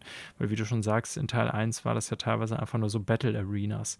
Ja. Ähm, und du hast halt in Teil ja. 1, und da hoffe ich, dass die davon auch abrücken werden im zweiten Teil. Ich habe aber ein bisschen die Befürchtung, dass sie was ähnliches wieder machen werden. Du hast ja in der Mitte, sag ich mal, diesen Tempel der Neun oder wie die heißt. Ne? Also, wo du dann im Prinzip in die anderen, ja, wie sagt man, in die anderen Reiche quasi dich teleportieren lassen kannst. Der ne? Ladezeitenverstecker. Genau. Äh, ich weiß gar nicht, soll das sogar Bifrost dann sein? Aber du bist ja dazwischendurch in dieser eigentlichen Welt sag ich mal, bist du ja in, äh, oft auf diesem See unterwegs. Und zumindest das Boot ja. sieht man ja noch mal. Genau. Und ich habe die Befürchtung, weil es ja jetzt halt um den Fimbul-Winter geht, also dass alles zugefroren und, und eisig ist, dass du dann halt mit diesem Schlitten auf dem See rumheizen wirst, statt mit dem Boot. Dass das die große Neuerung ist und dass gleichzeitig aber auch der Winter in allen Reichen irgendwie Einzug halten wird. Das heißt, im Worst Case hast du noch mehr Schnee überall da bin ich mal gespannt. Ja, also es wäre schon schön, wenn die die Variabilität zwischen den Reichen erhalten oder verstärken sogar noch. Da mm, gebe ich dir recht. Auf jeden Fall. Aber wie gesagt, trotz allem, ich bin da erstmal optimistisch. Ob das jetzt besser wird tatsächlich als das 2018, ist auch schon eine sehr hohe Messlatte, muss man ehrlich sagen. Ähm, weiß ich gar nicht mal. Ist ja für Nachfolger eines so guten Spiels auch gar nicht immer so leicht, dann noch einen draufzusetzen oder auch nicht in dieses Sequel-Problem zu verfallen, was wir auch ganz oft bei äh, Filmen haben, ne? dass man einfach sozusagen alles noch mal krasser und irgendwie noch mal irgendwie ähm, besser und größer machen will, aber dann da letztendlich sozusagen nichts durch verbessert wird. Aber ähm, bei God of War musst du das machen. Ja, also krasser im Sinne von, ich sag mal, ähm, Fights und so, weil man jetzt auch gegen Thor kämpft, kämpfen wird und so weiter, gebe ich dir recht. Mm, aber ich sag mal, alleine die Welt jetzt zu vergrößern, ob das nee, jetzt. Das, ne? das ist für mich nicht das Gleiche. Ne? Ich habe ja gesagt, du, du, brauchst halt wirklich dieses, das Spektakel brauchst du. Ja, ja. Ja, so. gebe ich dir recht. Und du brauchst mehr Abwechslungsreichtum als ich paddel 50 Prozent des Spiels über den See und die anderen 50 Prozent teilen sich auf in Schnee, Elbenheim oder Alfheim und ich weiß gar nicht, wo man noch ist, äh, hier das Land der Riesen und sowas also da muss schon ein bisschen mehr meines Erachtens nach kommen. Und eigentlich ist God of War als Serie, egal ob jetzt der 2018er 18er Teil oder die vorherige Serie, prädestiniert dafür, dass es halt immer weiter eskaliert und immer krasser wird. Ne? Und Teil 1 zu Teil 2 hat das ja echt schon krass geschafft damals. Also ja, auch wenn das, das vielleicht heute nicht mehr zeitgemäße Spiele sind aus äh, unterschiedlichen Gründen. Aber das äh, finde ich sollte das schon drin sein. Wegen meiner fehlt da sogar nicht mal mehr diese überbordende Gewalt, die die alten Teile hatten. Haben wir ja, glaube ich, auch schon mal privat drüber gesprochen. Mir hat das überhaupt nicht gefehlt im 2018er nö. Teil. Nö, nö. Und äh, für, was mir aber gefehlt hat, ist tatsächlich so dieses krasse, der krasse Bosskampf. So, ja. Ne? ja, also Walder, super, ja. aber nicht fünfmal hintereinander oder so. Äh, Vielleicht ja. waren es auch zehnmal. Also wir sind gespannt. Wie gesagt, ich habe auf jeden Fall mega Bock drauf. Ich, ich glaube, auch. es ist nicht leicht, das 2018er zu toppen. Äh, perfekt ist kein Spiel, haben wir auch schon an mehreren Stellen drüber geredet. Das wird auch das nicht sein. Ähm, aber ähm, ja, ich muss schon sagen, der Trailer hat bei mir mega hart Bock gemacht, so allein wenn die Mucke dann so am Anfang nochmal das Thema einsetzt. Und äh, ich finde den Trailer jetzt also nicht komplett rund. Da gab es durchaus ein paar Stellen oder auch alte God of War Trailer von dem ersten, die sogar noch besser waren, muss ich sagen, von der Präsentation. Aber so ein paar, ein, zwei epische Szenen waren da schon drin. Ich finde zum Beispiel diese Stelle, wo man so Thor so von der Seite ähm, eingeschnitten sieht, der, der, der Dialog dazu, so mit I heard you're a reasonable man oder sowas, fand ich mega geil, muss ich sagen. Arm and reasonable. Ja, genau, so im Sinne von. Das, was du äh, gesehen hast, kommt aber aus Teil, äh, aus dem 2018er, das weißt du, ne? Ja, ja, genau. Also okay. da wird das ja schon eingeteased mit dem Hammer. Aber so, ich meine, mit diesem, ähm, mit dem Dialog. Aus dem Off. Mhm. Genau, mit dem Dialog dazu, so aus dem Off, wo man genau weiß, okay, es wird halt ultra hart eskalieren, so in diesem Krieg. Äh, fand ich schon ganz geil, muss ich sagen. Ja, aber das muss es dann halt auch sein, ne? Und ja. das ist es ja gerade, was ich äh, so sagte. Also da hat der 2018er Teil durchaus Wünsche offen gelassen, gerade für diese Serie, um die es geht. Trotzdem, ich habe ja. sauhart Bock auf das Spiel, aber wie gesagt, für mich bleiben gerade nach dem Trailer viel mehr Fragezeichen oder skeptische Punkte übrig als vorher. Ja, ich bin da einfach gestrickt. Shirt vom Leibe reißen und mit der Axt alles zerlegen. Ähm, ja, Manuel, das war es eigentlich mit der Sony-Präsentation. Wenn ich mal in die Liste schauen, äh, dann war das der letzte Trailer. Ich meine auch, ja. Äh, wir sind jetzt schon ziemlich lange in der Zeit und ich will zumindest die letzten zwei Meldungen eben noch ansprechen. Die sind auch keine großen Meldungen, aber ich denke mal, man sollte es zumindest erwähnen, beziehungsweise nächste Woche ist es kalter Kaffee. Aber, Manuel, vorher will ich zumindest noch, ich sag mal, ein kurzes Fazit von dir hören zur Sony-Präsentation. Ja. Ähm, weiterhin geschockt, äh, wie schlecht der Stream teilweise ist. Also da haben, wurden viele Anderes Spiele, Thema, muss, man, ja. muss man ganz klar sagen, äh, ähnlich wie damals auch beim bei äh, Horizon Forbidden West, als es das erste Mal gezeigt worden ist, der Stream wird vielen der Spiele, die man da gesehen hat, überhaupt nicht, nicht gerecht. Gerecht, Nein. gar nicht. Kann man besser ja, also, nachher nochmal gucken, stimmt. Liebe Zuhörende da draußen, wenn ihr äh, nur den Stream gesehen habt und teilweise dachtet, ach, das sieht okay aus, guckt euch tatsächlich nochmal die einzelnen Trailer in der höchstmöglichen Qualität, die ihr auf euren Abspielgeräten anschauen könnt, an. Äh, die Spiele, gerade auch sowas wie God of War, gewinnen da immens.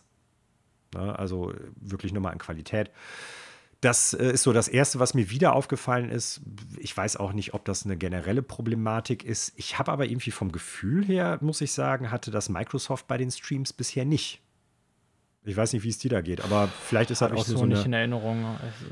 Es, auch bei E3 halt waren immer wieder Streams dabei, wo ich fand, das war irgendwie von der Quali eher so geht so. Ich kann das jetzt nicht nur bei Sony verorten, aber ob das bei Microsoft nee, das nicht, anders war, weiß ich nicht. Gefühlt würde ich sagen, war Microsoft, also ich habe bei Microsoft so rum gesagt, ich habe bei Microsoft bei den Streams noch nie das Gefühl gehabt, die Quali ist irgendwie teilweise Grütze oder das sieht nicht so gut aus, wie es sein könnte. Und wenn ich dann die Trailer später nochmal gesehen habe, dass ich gedacht habe, boah, das sieht jetzt gleich ganz anders aus und das habe ich bei Sony jetzt dieses Mal gehabt und beim letzten und vorletzten Mal auch schon. Hm. Ähm, wird aber eine technische Sache sein, so, ne? Ansonsten generelle Gedanken, also grundsätzlich gutes Line-up. Ähm, einiges dabei, wo ich gedacht habe, boah, das interessiert mich jetzt aber trotzdem so gar nicht. Vieles natürlich dabei, was so, ich sag mal, ins Remaster-Remake-Territorium teilweise ging, zum Beispiel sowas wie Uncharted auch. Ähm, große Überraschung, habe ich ja gerade schon gesagt, äh, wo ich jetzt das Spiel mit mal auf dem Schirm habe, dieses Project Eve. Ansonsten muss ich sagen, ja, ähnlich wie es Microsoft auch gemacht hat, bloß halt jetzt in viel kleinerem Rahmen Sony. Äh, Spiele, die wir über Jahre nicht sehen werden und wo nicht klar ist, was wären das für Spiele. Das muss man halt auch wieder sagen. So, ne? Also ich glaube, Wolverine, ähm, Knights of the Old Republic, das sind so Sachen, die werden wir ewig lange nicht sehen. Und äh, ist halt die Frage, ist es besser zu wissen, ich werde auch 2023 und 2024 noch große Blockbuster-Titel für die PS5 kriegen? Oder ist es halt schlecht, weil im Endeffekt man wird jetzt irgendwie vier Jahre nichts Neues mehr sehen. So, ne? mhm. Also was ist zu früh, ist da die Frage für mich. So, haben wir ja schon bei Nintendo drüber gesprochen mit ähm, Bayonetta 3 und Metroid Prime 4. Bei Microsoft haben wir es, glaube ich, auch schon mal angesprochen, dass man im Endeffekt jetzt viele Titel hat, sei es Avowed oder äh, Elder Scrolls 6, was auch alles Titel sind, die ewig lange auf sich warten werden. Aber ich finde, auch hier muss man das halt kritisieren.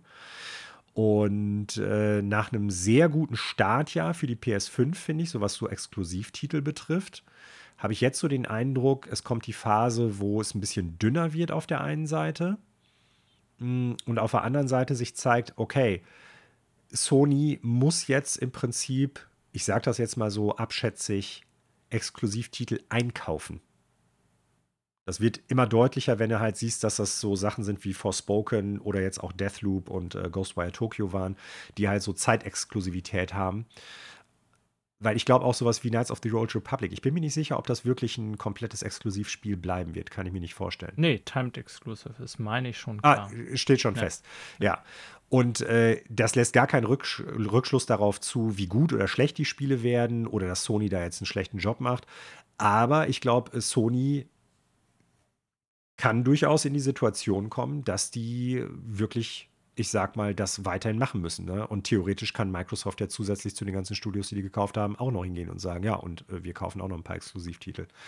Also, was ich damit sagen möchte, ich glaube, es bleibt gar nicht aus, und da sprechen wir ja gleich noch kurz drüber, dass Sony durchaus guckt, äh, sich bestimmte Entwickler ich will nicht sagen, unter den Nagel zu reißen, aber doch enger an sich zu binden, wie es zum Beispiel auch Nintendo macht mit Intelligent Systems oder sowas oder Hell Laboratory. Weißt du, also die eigentlich fast First Party sind oder nur noch für Sony ähm, entwickeln oder so, ne? Ja. So, das sind meine Gedanken generell dazu. Ja, ich fand's äh, ein gutes Showcase. Ähm, nicht überragend, ähm, aber insgesamt gut, war auch von der Machart gut. Trailer, Trailer, Trailer, kein unnötiger Schnickes. Ne? Ja.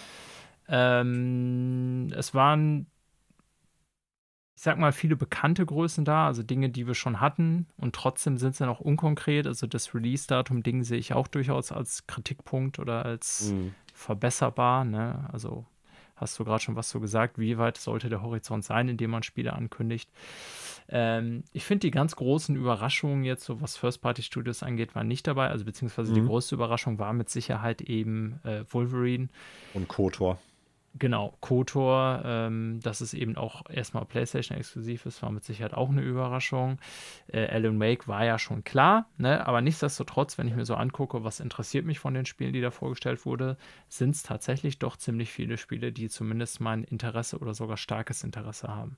Ja, und äh, deswegen kann ich sagen, ähm, Sony hat hoffentlich noch ein paar Pfeile im Köcher, gerade was so First Party angeht. Ne? Also mhm. da war irgendwie ja, Insomniac zweimal vertreten, dann halt Santa Monica, aber relativ viele der Sony-eigenen Studios auch abwesend, wenn man mal ehrlich ist.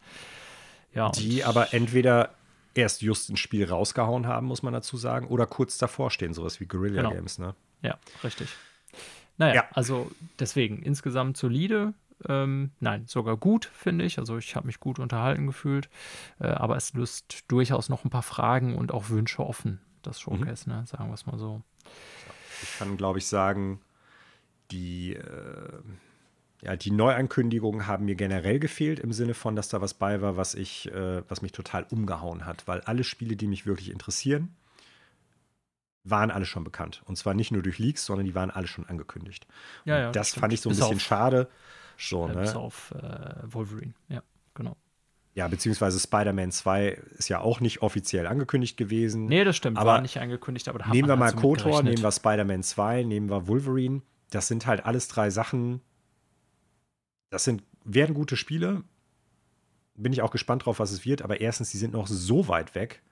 Äh, zweitens, das sind alles Sachen, wie wir es bei Nintendo schon mal gesagt haben zu E3, ne? Das sind halt Franchises, auf die habe ich Bock, die werden auch gut, aber das sind nicht die dicken Dinger, für die ich Sony jetzt total liebe oder die gehen auch nicht in die Richtung. So für mich. Ne? Also nicht im Sinne von, die verkaufen sich nicht oder die werden schlecht, sondern wie ist mein Enthusiasmus bezüglich dieser Ankündigung? Ja. So, Gut. Jetzt ist aber auch genug gewesen. Sony, hinter ne? uns. Äh, genau. Oh, zwei nein. Meldungen, zwei Meldungen haben wir aber noch. Genau. Und wir bleiben bei Sony. Ähm, und zwar die Sony Worldwide Sony kauft Studios. Bluepoint. Nicht.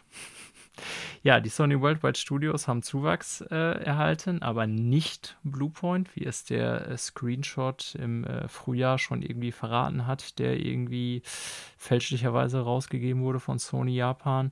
Äh, nein, es sind die Firesprite Studios und ich gebe zu, Manuel, ich hatte vorher noch nie von denen gehört. Ist mhm. ein äh, englisches Entwicklerstudio aus Liverpool. Mhm. Und dann habe ich mal geguckt, was die machen. Und dann war mir auch klar, okay, warum habe ich noch nicht so wirklich was von denen gehört? Und dann kann ich mir aber auch schon vorstellen, warum Sony die jetzt gekauft hat. Ja. Äh, Sony meint es anscheinend äh, tatsächlich ernst mit dem, ich sag mal, VR, PlayStation VR 2 Lineup und dass sie auch irgendwie weiterhin das mit First-Party-Titeln liefern wollen. Denn ich würde mal vermuten, ne, dass Firesprite so hinsichtlich PlayStation VR eine Rolle spielt. Denn die haben für PlayStation 4 damals, ist zwar nicht VR, aber The Playroom gemacht, was natürlich so ein interaktives Kameraerlebnis war, was ich weiß mhm. nicht, ob du dich noch erinnern kannst, mal, ja, gerade ja. als die PS4 rauskam, war das super beliebt eine Zeit lang. Mhm. Einfach so ein digitaler Chatraum so. Ne? Irgendwann hat sich das dann verlaufen, weil ja, braucht man dann nicht mehr, ne? Aber am Anfang war das tatsächlich sehr beliebt. Und ansonsten haben sie ein Sackboy-Game für Vita gemacht und dann vor allen Dingen Playroom VR, ne, was ja eben mit dem VR-Headset rauskam. Dann haben sie Persistence gemacht in normal und in VR, sag ich mal. Mhm. Ne, und äh, dann haben sie Air Force Special Ops Nightfall, heißt das, auch PlayStation 4 VR gemacht. Also ja, man kann schon sagen, Playroom, wie gesagt, kein, Interakt, äh, kein, äh, kein VR-Spiel, aber alles so interaktive Primär- PlayStation VR-Plattform-Spiele in den letzten Jahren. Und ich denke mal, da wird ja wahrscheinlich Sonys Interesse auch liegen, wenn die jetzt diesen Entwickler kaufen. Ja, und man darf nicht vergessen, dass Sony im Prinzip schon äh, viele Teile des Studios vorher einmal besessen hat. Ah, okay, das war mir nicht bewusst. Weil ähm, Firesprite tatsächlich aus vielen Ex-Sony Liverpool-Leuten äh, besteht. Ah, ja, Sony Liverpool habe ich noch in Erinnerung, dass es da mal hm. was gab. Ja. Sie kehren zurück. Ja. Ja, also ich glaube, das ist jetzt einfach ein Studio, was sie sich gut äh, und vielleicht auch relativ kostengünstig im Vergleich zu einigen anderen, ja, etwas fetteren oder äh, gut, ja, wie sagt man, berühmteren Studios irgendwie äh, gönnen konnten. Naja, und äh, die haben jetzt auf jeden Fall dann ein Studio, was äh, VR-Erfahrung hat, mit denen die früher teilweise auch schon zusammengearbeitet haben, wenn die da viele Leute vielleicht auch von kennen. Das ist eine bekannte Größe, macht Sinn jetzt irgendwie. Ne? Aber ich glaube, da wird jetzt nicht das bei rumkommen, was ich eben in der vorherigen Meldung beziehungsweise bei dem vorherigen Thema schon angesprochen hatte, dass äh, Sony jetzt halt einen regelmäßigeren Fluss an neuen Blockbuster oder überhaupt große, größeren Spielen halt irgendwie generell bekommt, sondern ich glaube auch eher so entweder Einbindung von VR in bestehende Marken, beziehungsweise VR-Modi für herauskommende Spiele oder halt ganz, ganz wirklich reine VR-Spiele. Ja. Ja, also ich vermute es jetzt einfach mal, dass das das Ziel ja. von Sony war. Ähm, kann natürlich auch sein, dass sie irgendwie die für ganz andere Zwecke vorsehen, aber ich glaube es mal nicht, weil man kauft Studios ja auch wegen Hausmeistertätigkeiten. Genau. Ähm, ja, und es ist jetzt, deswegen hatte ich vorhin gesagt, ich will das jetzt gar nicht kleinreden, vielleicht eher so eine kleinere Meldung, weil es ist jetzt mit Sicherheit kein Insomniac, ne? Also das kann man so äh, von der Größe her und was man da zu erwarten hat, nicht vergleichen. Es wird eher für, ich sag mal, kleinere Spiele verantwortlich sein, würde ich mal so behaupten. Vielleicht kommt aber auch das dicke Ding für PlayStation VR 2 dann, keine Ahnung. Aber ich denke mal, dass da eben deren Blickpunkt ist, als sie das Studio mhm. gekauft haben. Ja. Gut, zuletzt, Manuel, wir haben jetzt ganz viel über Sony geredet. Wir wechseln jetzt nochmal völlig die Lage, aber ich will äh, die Meldung gerne noch mit reinbringen, weil, wie gesagt, nächste Woche wäre es schon wieder alt. Und zwar hatten wir ja durchaus länger hier in unserer Sendung äh, über äh, Epic versus Apple gesprochen, den Rechtsstreit mhm. ähm, ja, der sich ja vor allen Dingen eben darum drehte, dass ähm, Epic die Nutzerbedingungen von Apple ignoriert hat oder dagegen verstoßen hat und einfach dann äh, in Fortnite, also über Fortnite auf Apple-Geräten sozusagen, seine ganzen Mikrotransaktionen gehandhabt hat äh, und Apple gesagt hat, ja, hier 30 Prozent von allen, wie das halt bei uns im App Store so ist. So, ne? Und äh, ja, dann gab es ja irgendwie ein bisschen Stress und Fortnite wurde von aus äh, den App Stores von Apple verbannt und äh, Epic in dem Wissen, dass sie gegen die Nutzerbedingungen verstoßen haben, haben ja direkt am gleichen oder am Tag danach den Rechtsstreit auf den Tisch geknallt, wussten also eigentlich sehr genau, was da auf sie zukommt und dass sie bewusst dagegen verstoßen. Ja, und äh, wir hatten damals darüber berichtet, dass natürlich die Entscheidungen noch ausstehen. Und äh, diese Woche sind ein paar Entscheidungen gefallen. Und mhm. äh, eine ganz wichtige ist, ähm, dass tatsächlich Apple jetzt gezwungen wird, für ich sag mal, fremde Bezahlungssysteme seinen App Store zu öffnen. Das heißt, mhm. ähm, wenn jetzt zum Beispiel irgendwie Spiel XY oder ja, was weiß ich, das kann alles sein, äh, Plattform XY oder so, wenn die über ihren App Store eine App, ein Spiel anbieten und dann in dem Produkt selber nochmal wiederum irgendwelche Dinge verkauft werden, wie Skins oder Musik oder was auch immer, muss Apple diese fremden Bezahlsysteme äh, akzeptieren. Ne? Und das heißt natürlich auch erstmal, dass Apple da seinen 30% Cut verloren geht. Und das ist durchaus, würde ich sagen, eine sehr weitreichende Entscheidung, weil das wird bei den anderen folgen. Ne? Also das wird mhm. dann auch bei Google folgen und bei Microsoft und Sony und so, die sich ja auch alle mehr oder weniger darauf berufen, dass sie sagen, naja, Apple nimmt ja auch 30% also machen wir das halt auch. Ja. Ähm, man muss dazu sagen, also das ist jetzt wir sind beides keine Juristen und das ist ein komplexer Fall. Äh, das heißt, es gab da, ich sag mal, mehrere ähm, Sprüche zu unterschiedlichen Sachlagen oder Klagepunkten, so muss man es nennen. Und äh, Epic hat auch in einen oder nicht wenigen davon verloren. Ne? Also zum Beispiel, dass sie eben bewusst gegen Vertragsrecht äh, verstoßen haben, hat die Richterin festgelegt und ihnen auch eine Vertragsstrafe dafür äh, auferlegt. Ähm, aber nochmal, der große Punkt ist generell, das ist ja also die grundsätzliche Entscheidung, dass jetzt unabhängig von Epic nicht jede Transaktion, die über Apps aus dem App Store laufen, über Apple laufen muss. Ja, mhm. und äh, mhm. das können wir erstmal so festhalten. Ich glaube, für die Videospiele weiß ich nicht, aber für diese Mobil-Digitalbranche, wie auch immer, wird das, glaube ich, insgesamt schon ziemlich weitreichende Auswirkungen haben. Ich mache mir jetzt keine Sorgen um Apples Portemonnaie, mit Sicherheit nicht. Nö. Und ich habe von Anfang an auch gesagt, ich bin jetzt auch nicht der Typ, der da sagt, ja, Apple muss gewinnen, weil das so eine geile Firma ist oder so. Ne? Ähm, aber ich glaube halt, wie gesagt, dass das so das Bezahlsystem aller E-Stores auf Dauer durchaus ändern oder prägen wird. Ja. Ich bin mir da noch gar nicht so ganz sicher, weil ich erstens davon ausgehe, dass die in eine Berufung gehen werden, wenn es halt irgendwie möglich ist. Auch ja, jetzt hier natürlich stimmt, kein offen. Jurist oder so. Ne? Also ob da nochmal irgendwie was machbar ist, dann ist die zweite Frage für mich. Das ist jetzt ein US-Gericht gewesen, aber die ja. US-Gerichtsbarkeit sagt jetzt nichts zum Beispiel über EU, China, äh, diverse andere Rechtssysteme in anderen Ländern und anderen Regionen und Kontinenten aus. Ne? Also es kann sein, dass es das jetzt äh, dass Epic jetzt hingehen wird und versuchen wird, schnell in anderen Ländern, in anderen Wirtschaftsregionen äh, ja, da einen ähnlichen Streit vom Zaun zu brechen, beziehungsweise eine ähnliche Klage einzugehen, äh, in der Hoffnung, dass man das als Präzedenzfall nutzen kann und äh, die Richter dann davon überzeugen kann, hier, das muss da und da auch laufen. Also da bin ich mir zum Beispiel als Laie noch gar nicht sicher, welche Ausreich, äh, Auswirkung wird das auf den App Store in Deutschland haben. Gibt es das? Wird das überhaupt gemacht? Wird Apple da sagen, ja, das ist halt das Gleiche oder das ist nicht das Gleiche? Ich keine Ahnung. Also auch da könnte ich mir vorstellen, dass es noch Bereiche gibt, die geklärt werden müssen diesbezüglich oder die es halt noch nicht ganz so klar machen. Und äh, ja, ich wiederhole das, was ich damals schon gesagt hatte, als das Thema das erste Mal bei uns besprochen worden ist. Für uns als Konsumenten und Spieler wird dadurch nichts günstiger. Nope. Das Geld geht ja, einfach nur über andere Zweige. Das fließt jetzt in andere Portemonnaies rein. Und es kann sein, dass Epic jetzt am Anfang äh, sagt: Ey Leute, wenn ihr das bei uns jetzt hier direkt kauft, dann äh, kriegt ihr, ich weiß gar nicht, wie heißt diese Fortnite-Währung, V-Bucks. Dann kriegt ihr für 10 Euro nicht 10 V-Bucks, sondern 15 oder sowas, ne? Weil für die kostet das ja nichts mehr. Ob ja. die da jetzt. Äh, die Zahlen da verändern oder nicht. Also ich glaube, dass, wie gesagt, weiterhin, das wird für uns als Konsumenten gar keinen Unterschied machen. Und spannend wird es im Endeffekt, wenn Epic sich zum Beispiel anfängt, so zu positionieren, dass sie sagen, ja, ey, wir bieten hier eine App an und das ist im Prinzip wie Roblox und wir können damit im Prinzip dann auch Spiele verkaufen. Mhm. Ja, ähm, also ich gebe dir da in allen Einschätzungen recht. Ne? Für den Spieler ist es letztendlich egal, weil, wie gesagt, damals schon Epic will auch nur eure Kohle. Die wollen einfach nur weniger davon an Apple abgeben.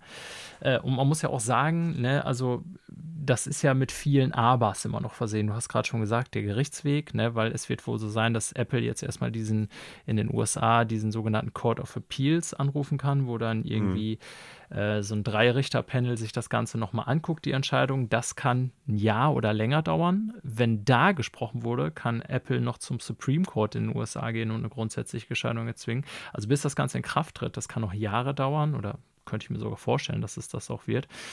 Ne, und äh, auch da, also wie gesagt, ich bin jetzt kein Rechtsexperte, ähm, muss man dann sagen, dass es noch viele unklare Aspekte gibt. Denn grundsätzlich wurde auch entschieden vor Gericht, ähm, dass Apple schon, also in seinem App Store sagen kann, äh, hier, die und die Apps lassen wir zu oder nicht, also dass das deren Marketplace ist, das haben die Richter mhm. dann nochmal bestätigt. Und auch, dass die prinzipiell 30% Kommission nehmen können, das haben die auch bestätigt, ne, im Sinne von, naja, es ist euer Store, ihr könnt das handhaben, wie ihr wollt. Ähm, was halt nur sozusagen kritisiert wurde oder wo die Richterin jetzt gesagt hat, das müsst ihr anders machen, Apple, ist sozusagen sozusagen eine Öffnung des Wettbewerbs, weil man ihnen vorgeworfen hat, naja, wenn ihr auf jede Zahlung 30 Prozent nimmt, auch wenn zum Beispiel eine App aus eurem App Store auf einen anderen Marketplace weiterleitet, könnt ihr da nicht auch noch 30 Prozent nehmen, weil das mhm. monopolisiert ja alle Zahlungsabläufe, die sozusagen aus eurem App Store entstehen. Und ja. du hast jetzt gerade schon gesprochen, äh, darüber gesprochen, für andere Märkte ist das noch gar nicht klar, das stimmt, aber die Richtung ist wohl so, ähm, ich habe jetzt gerade nochmal gelesen, gelesen, dass die in Japan und Südkorea zuletzt schon ähnliche ähm, Entscheidungen, ich sag mal, gegen Apple hatten, im Sinne von, ja, mhm. ihr müsst eure Plattform da ein bisschen öffnen. Und in der EU, die ja kann man schon sagen, die EU-Kommission auch immer darum bemüht ist, dass es äh, Wettbewerbsregeln eingehalten wird, könnte ich mir ja. vorstellen, ist das dann auch nicht mehr allzu fern. Das ist ja das Gleiche, was zum Beispiel von Microsoft damals schon erlebt hat oder Google schon mehrfach, dass sie gesagt haben, ja, ja. hier Google, ne, ihr könnt nicht einfach die Nutzer auf euren Handys zwingen, euren Browser zu benutzen, sondern ihr müsst auch die anderen zulassen. Ne? Oder bei mhm. Microsoft oder also jetzt nur so als einfaches Beispiel. Und das geht ja in eine ähnliche Richtung, dass sie sagen, naja, äh, Apple, ne, das ist euer Store, ihr könnt natürlich das nehmen, so diese 30 Prozent, wenn da jemand was kauft, das ist euer Ding. Ähm, aber ne, wenn man dann irgendwo anders hingeleitet wird, ähm, dann ist es eben nicht mehr euer Ding. Und das soll, glaube ja. ich, so diese Grundsatzentscheidung sein. Interessant vielleicht auch noch, dass Tim Sweeney, also der Epic-Chef, selber gesagt hat, dass er auch nicht deswegen mit dem Urteil zufrieden ist. Ähm, weil er gesagt hat, dass das eigentlich nicht weit genug geht, so im Sinne von mhm. äh, In-App-Transactions und ihren eigenen Bezahlungssystemen. Ähm, ja, klar. Und genau, und er selber gesagt hat, äh, Fortnite würde nicht in den App Store zurückkehren, bis es solche Regeln gibt. ja. Ja. Ähm, ich also, sag dir aber auch, das, das, das, geht von beiden Seiten aus, Daniel. Ne? Klar, Weil wenn, ja. wenn Apple im Prinzip immer noch das Hoheitsrecht hat zu sagen, deine App kommt rein, deine App kommt nicht rein, dann kann, hält Apple ja nichts davon ab zu sagen, ey, wenn du so einen Ingame-Store betreibst oder das da irgendwie mit reinbringen möchtest, dann sagen wir nö. Ja, genau. Ne? Also so, das muss man auch mal. Also, das, ich, das ist, das ist so halt so, das haben wir früher schon gesagt, das ist halt so so beknackt, wenn wir als normal verdienende Menschen, ich sag mal in Arbeitsbereichen, die halt auch gar nicht so riesig und weltumspannend sind wie das, was äh, diese beiden Konsol, ja, also wirklich Riesenfirmen da machen, Konglomerate, muss man, oder kann man es, weiß nicht, ob es der richtige Ausdruck ist, aber ihr wisst, was ich meine, glaube ich, ihr Zuhörenden. Also, das ist ja so quasi, weißt du, das ist ein Wettpissen zwischen äh, einer billionenteuren Firma und einer mehreren Milliarden teuren Firma. Ja. Das ja, ist ja. halt einfach. Also, wer glaubt, dass da wirklich beim Konsumenten was irgendwann einkommt, so mit Tim Sweeney hat ja auch dann wieder ne, rumgelabert, ja, dass das für Entwickler und für Kon Konsumenten voll der Gewinn wäre, wenn erstmal so eine Regelung kommt, dass sie das alles zulassen müssen. Alter, scheiß drauf. Sweeney, du willst dir deine Taschen nur noch weiter füllen. Also da hat der Konsument genau gar nichts von, der bezahlt immer noch die gleichen Preise für die Spiele. Ähm, ja, also gebe ich dir völlig recht. Ne? Und mit der Situation, wie es jetzt ist, da bleibt ja noch viel offen, aber du hast schon recht. Das ist so ein bisschen so, als ob irgendwie der Türsteher von einem Club dir sagt, naja, du darfst rein oder ich kann dir jetzt nicht mehr verbieten, irgendwie, wenn du drin bist, äh, Werbung für andere Plätze zu machen, an denen man auch Geld ausgeben kann. Aber ob du reinkommst oder nicht, bestimmt immer noch ich. Ja, ja, genau. ja, ähm, ja, und also ich hätte mir auch beim besten Willen nicht vorstellen können, dass die sozusagen Apple verbieten, äh, quasi Herr über ihren eigenen Shop zu sein. Dann würde ja Nein. das ganze Apple-Ökosystem quasi überhaupt nicht funktionieren oder bei Sony oder Microsoft oder so. Ne? Du bist ja nicht gezwungen, Produkte über einen Apple Store zu kaufen. Du kannst ja auch irgendwo anders hingehen, mhm. sozusagen. Mhm. Ne? Ähm, ja, es ist jetzt erstmal nur eine Regelung, die prinzipiell erlaubt, dass eben, wenn, wie gesagt, Apps aus dem App Store kommen bei Apple, dass die auch woanders hinleiten können und man da Geld ausgeben kann, ohne was an Apple abzudrücken. Ja. Und Wiefern das überhaupt Auswirkungen hat, ähm, wird man abwarten müssen. Also beziehungsweise ob das überhaupt in Kraft tritt in absehbarer Zeit. Denn Apple wird da trotzdem noch gegen angehen. Gehe ich von aus. So, Manuel. Lange Sendung. Daniel. Viel Content. Ja, weiß ich nicht. Oder viel Gerede, ne? Das ist bei uns immer der Fall. Ja, ähm, in dem Sinne beschließen wir den Nachrichtenblock, aber auch die Neuigkeiten, Manuel. Äh, andersrum, die Sendung. Ja. Ähm, ja, und ich glaube, schon mal als Vorschau auf die nächste Woche, wir werden mehr Eindrücke zu Deathloop haben. Deathloop haben. Wir werden mehr Eindrücke zu ähm, Tales of Arise, of Arise haben. Ne? Vielleicht auch dann abschließendes Urteil zu WarioWare Get It Together. Äh, ja, und dann mal sehen, was sich so die nächste Woche noch so an Nachrichten entwickelt. Ne? Wir haben auch noch so ein paar Sachen in der Hinterhand über Filme und Serien, die wir sonst auf euch loslassen können. Wir finden schon irgendwie Möglichkeiten, diese zwei Stunden plus zu füllen, ihr Lieben. Hm. Hat ja, man ja heute wieder gemerkt. Genau. In dem Sinne, Manuel, äh, danke, dass du dir direkt nach der Arbeit für uns äh, Zeit genommen hast und ich wünsche dir schon gerne, gerne. hier einen schönen Urlaub die nächsten Tage. Wir werden davon Dankeschön. hören. Ja, und an die lieben Zuhörer sage ich, äh, liked uns, abonniert uns, kontaktiert uns über die sozialen Kanäle und von mir aus ein Ciao und bis zum nächsten Mal. Und von mir gibt es ein Tschüss und bleibt extra freundlich.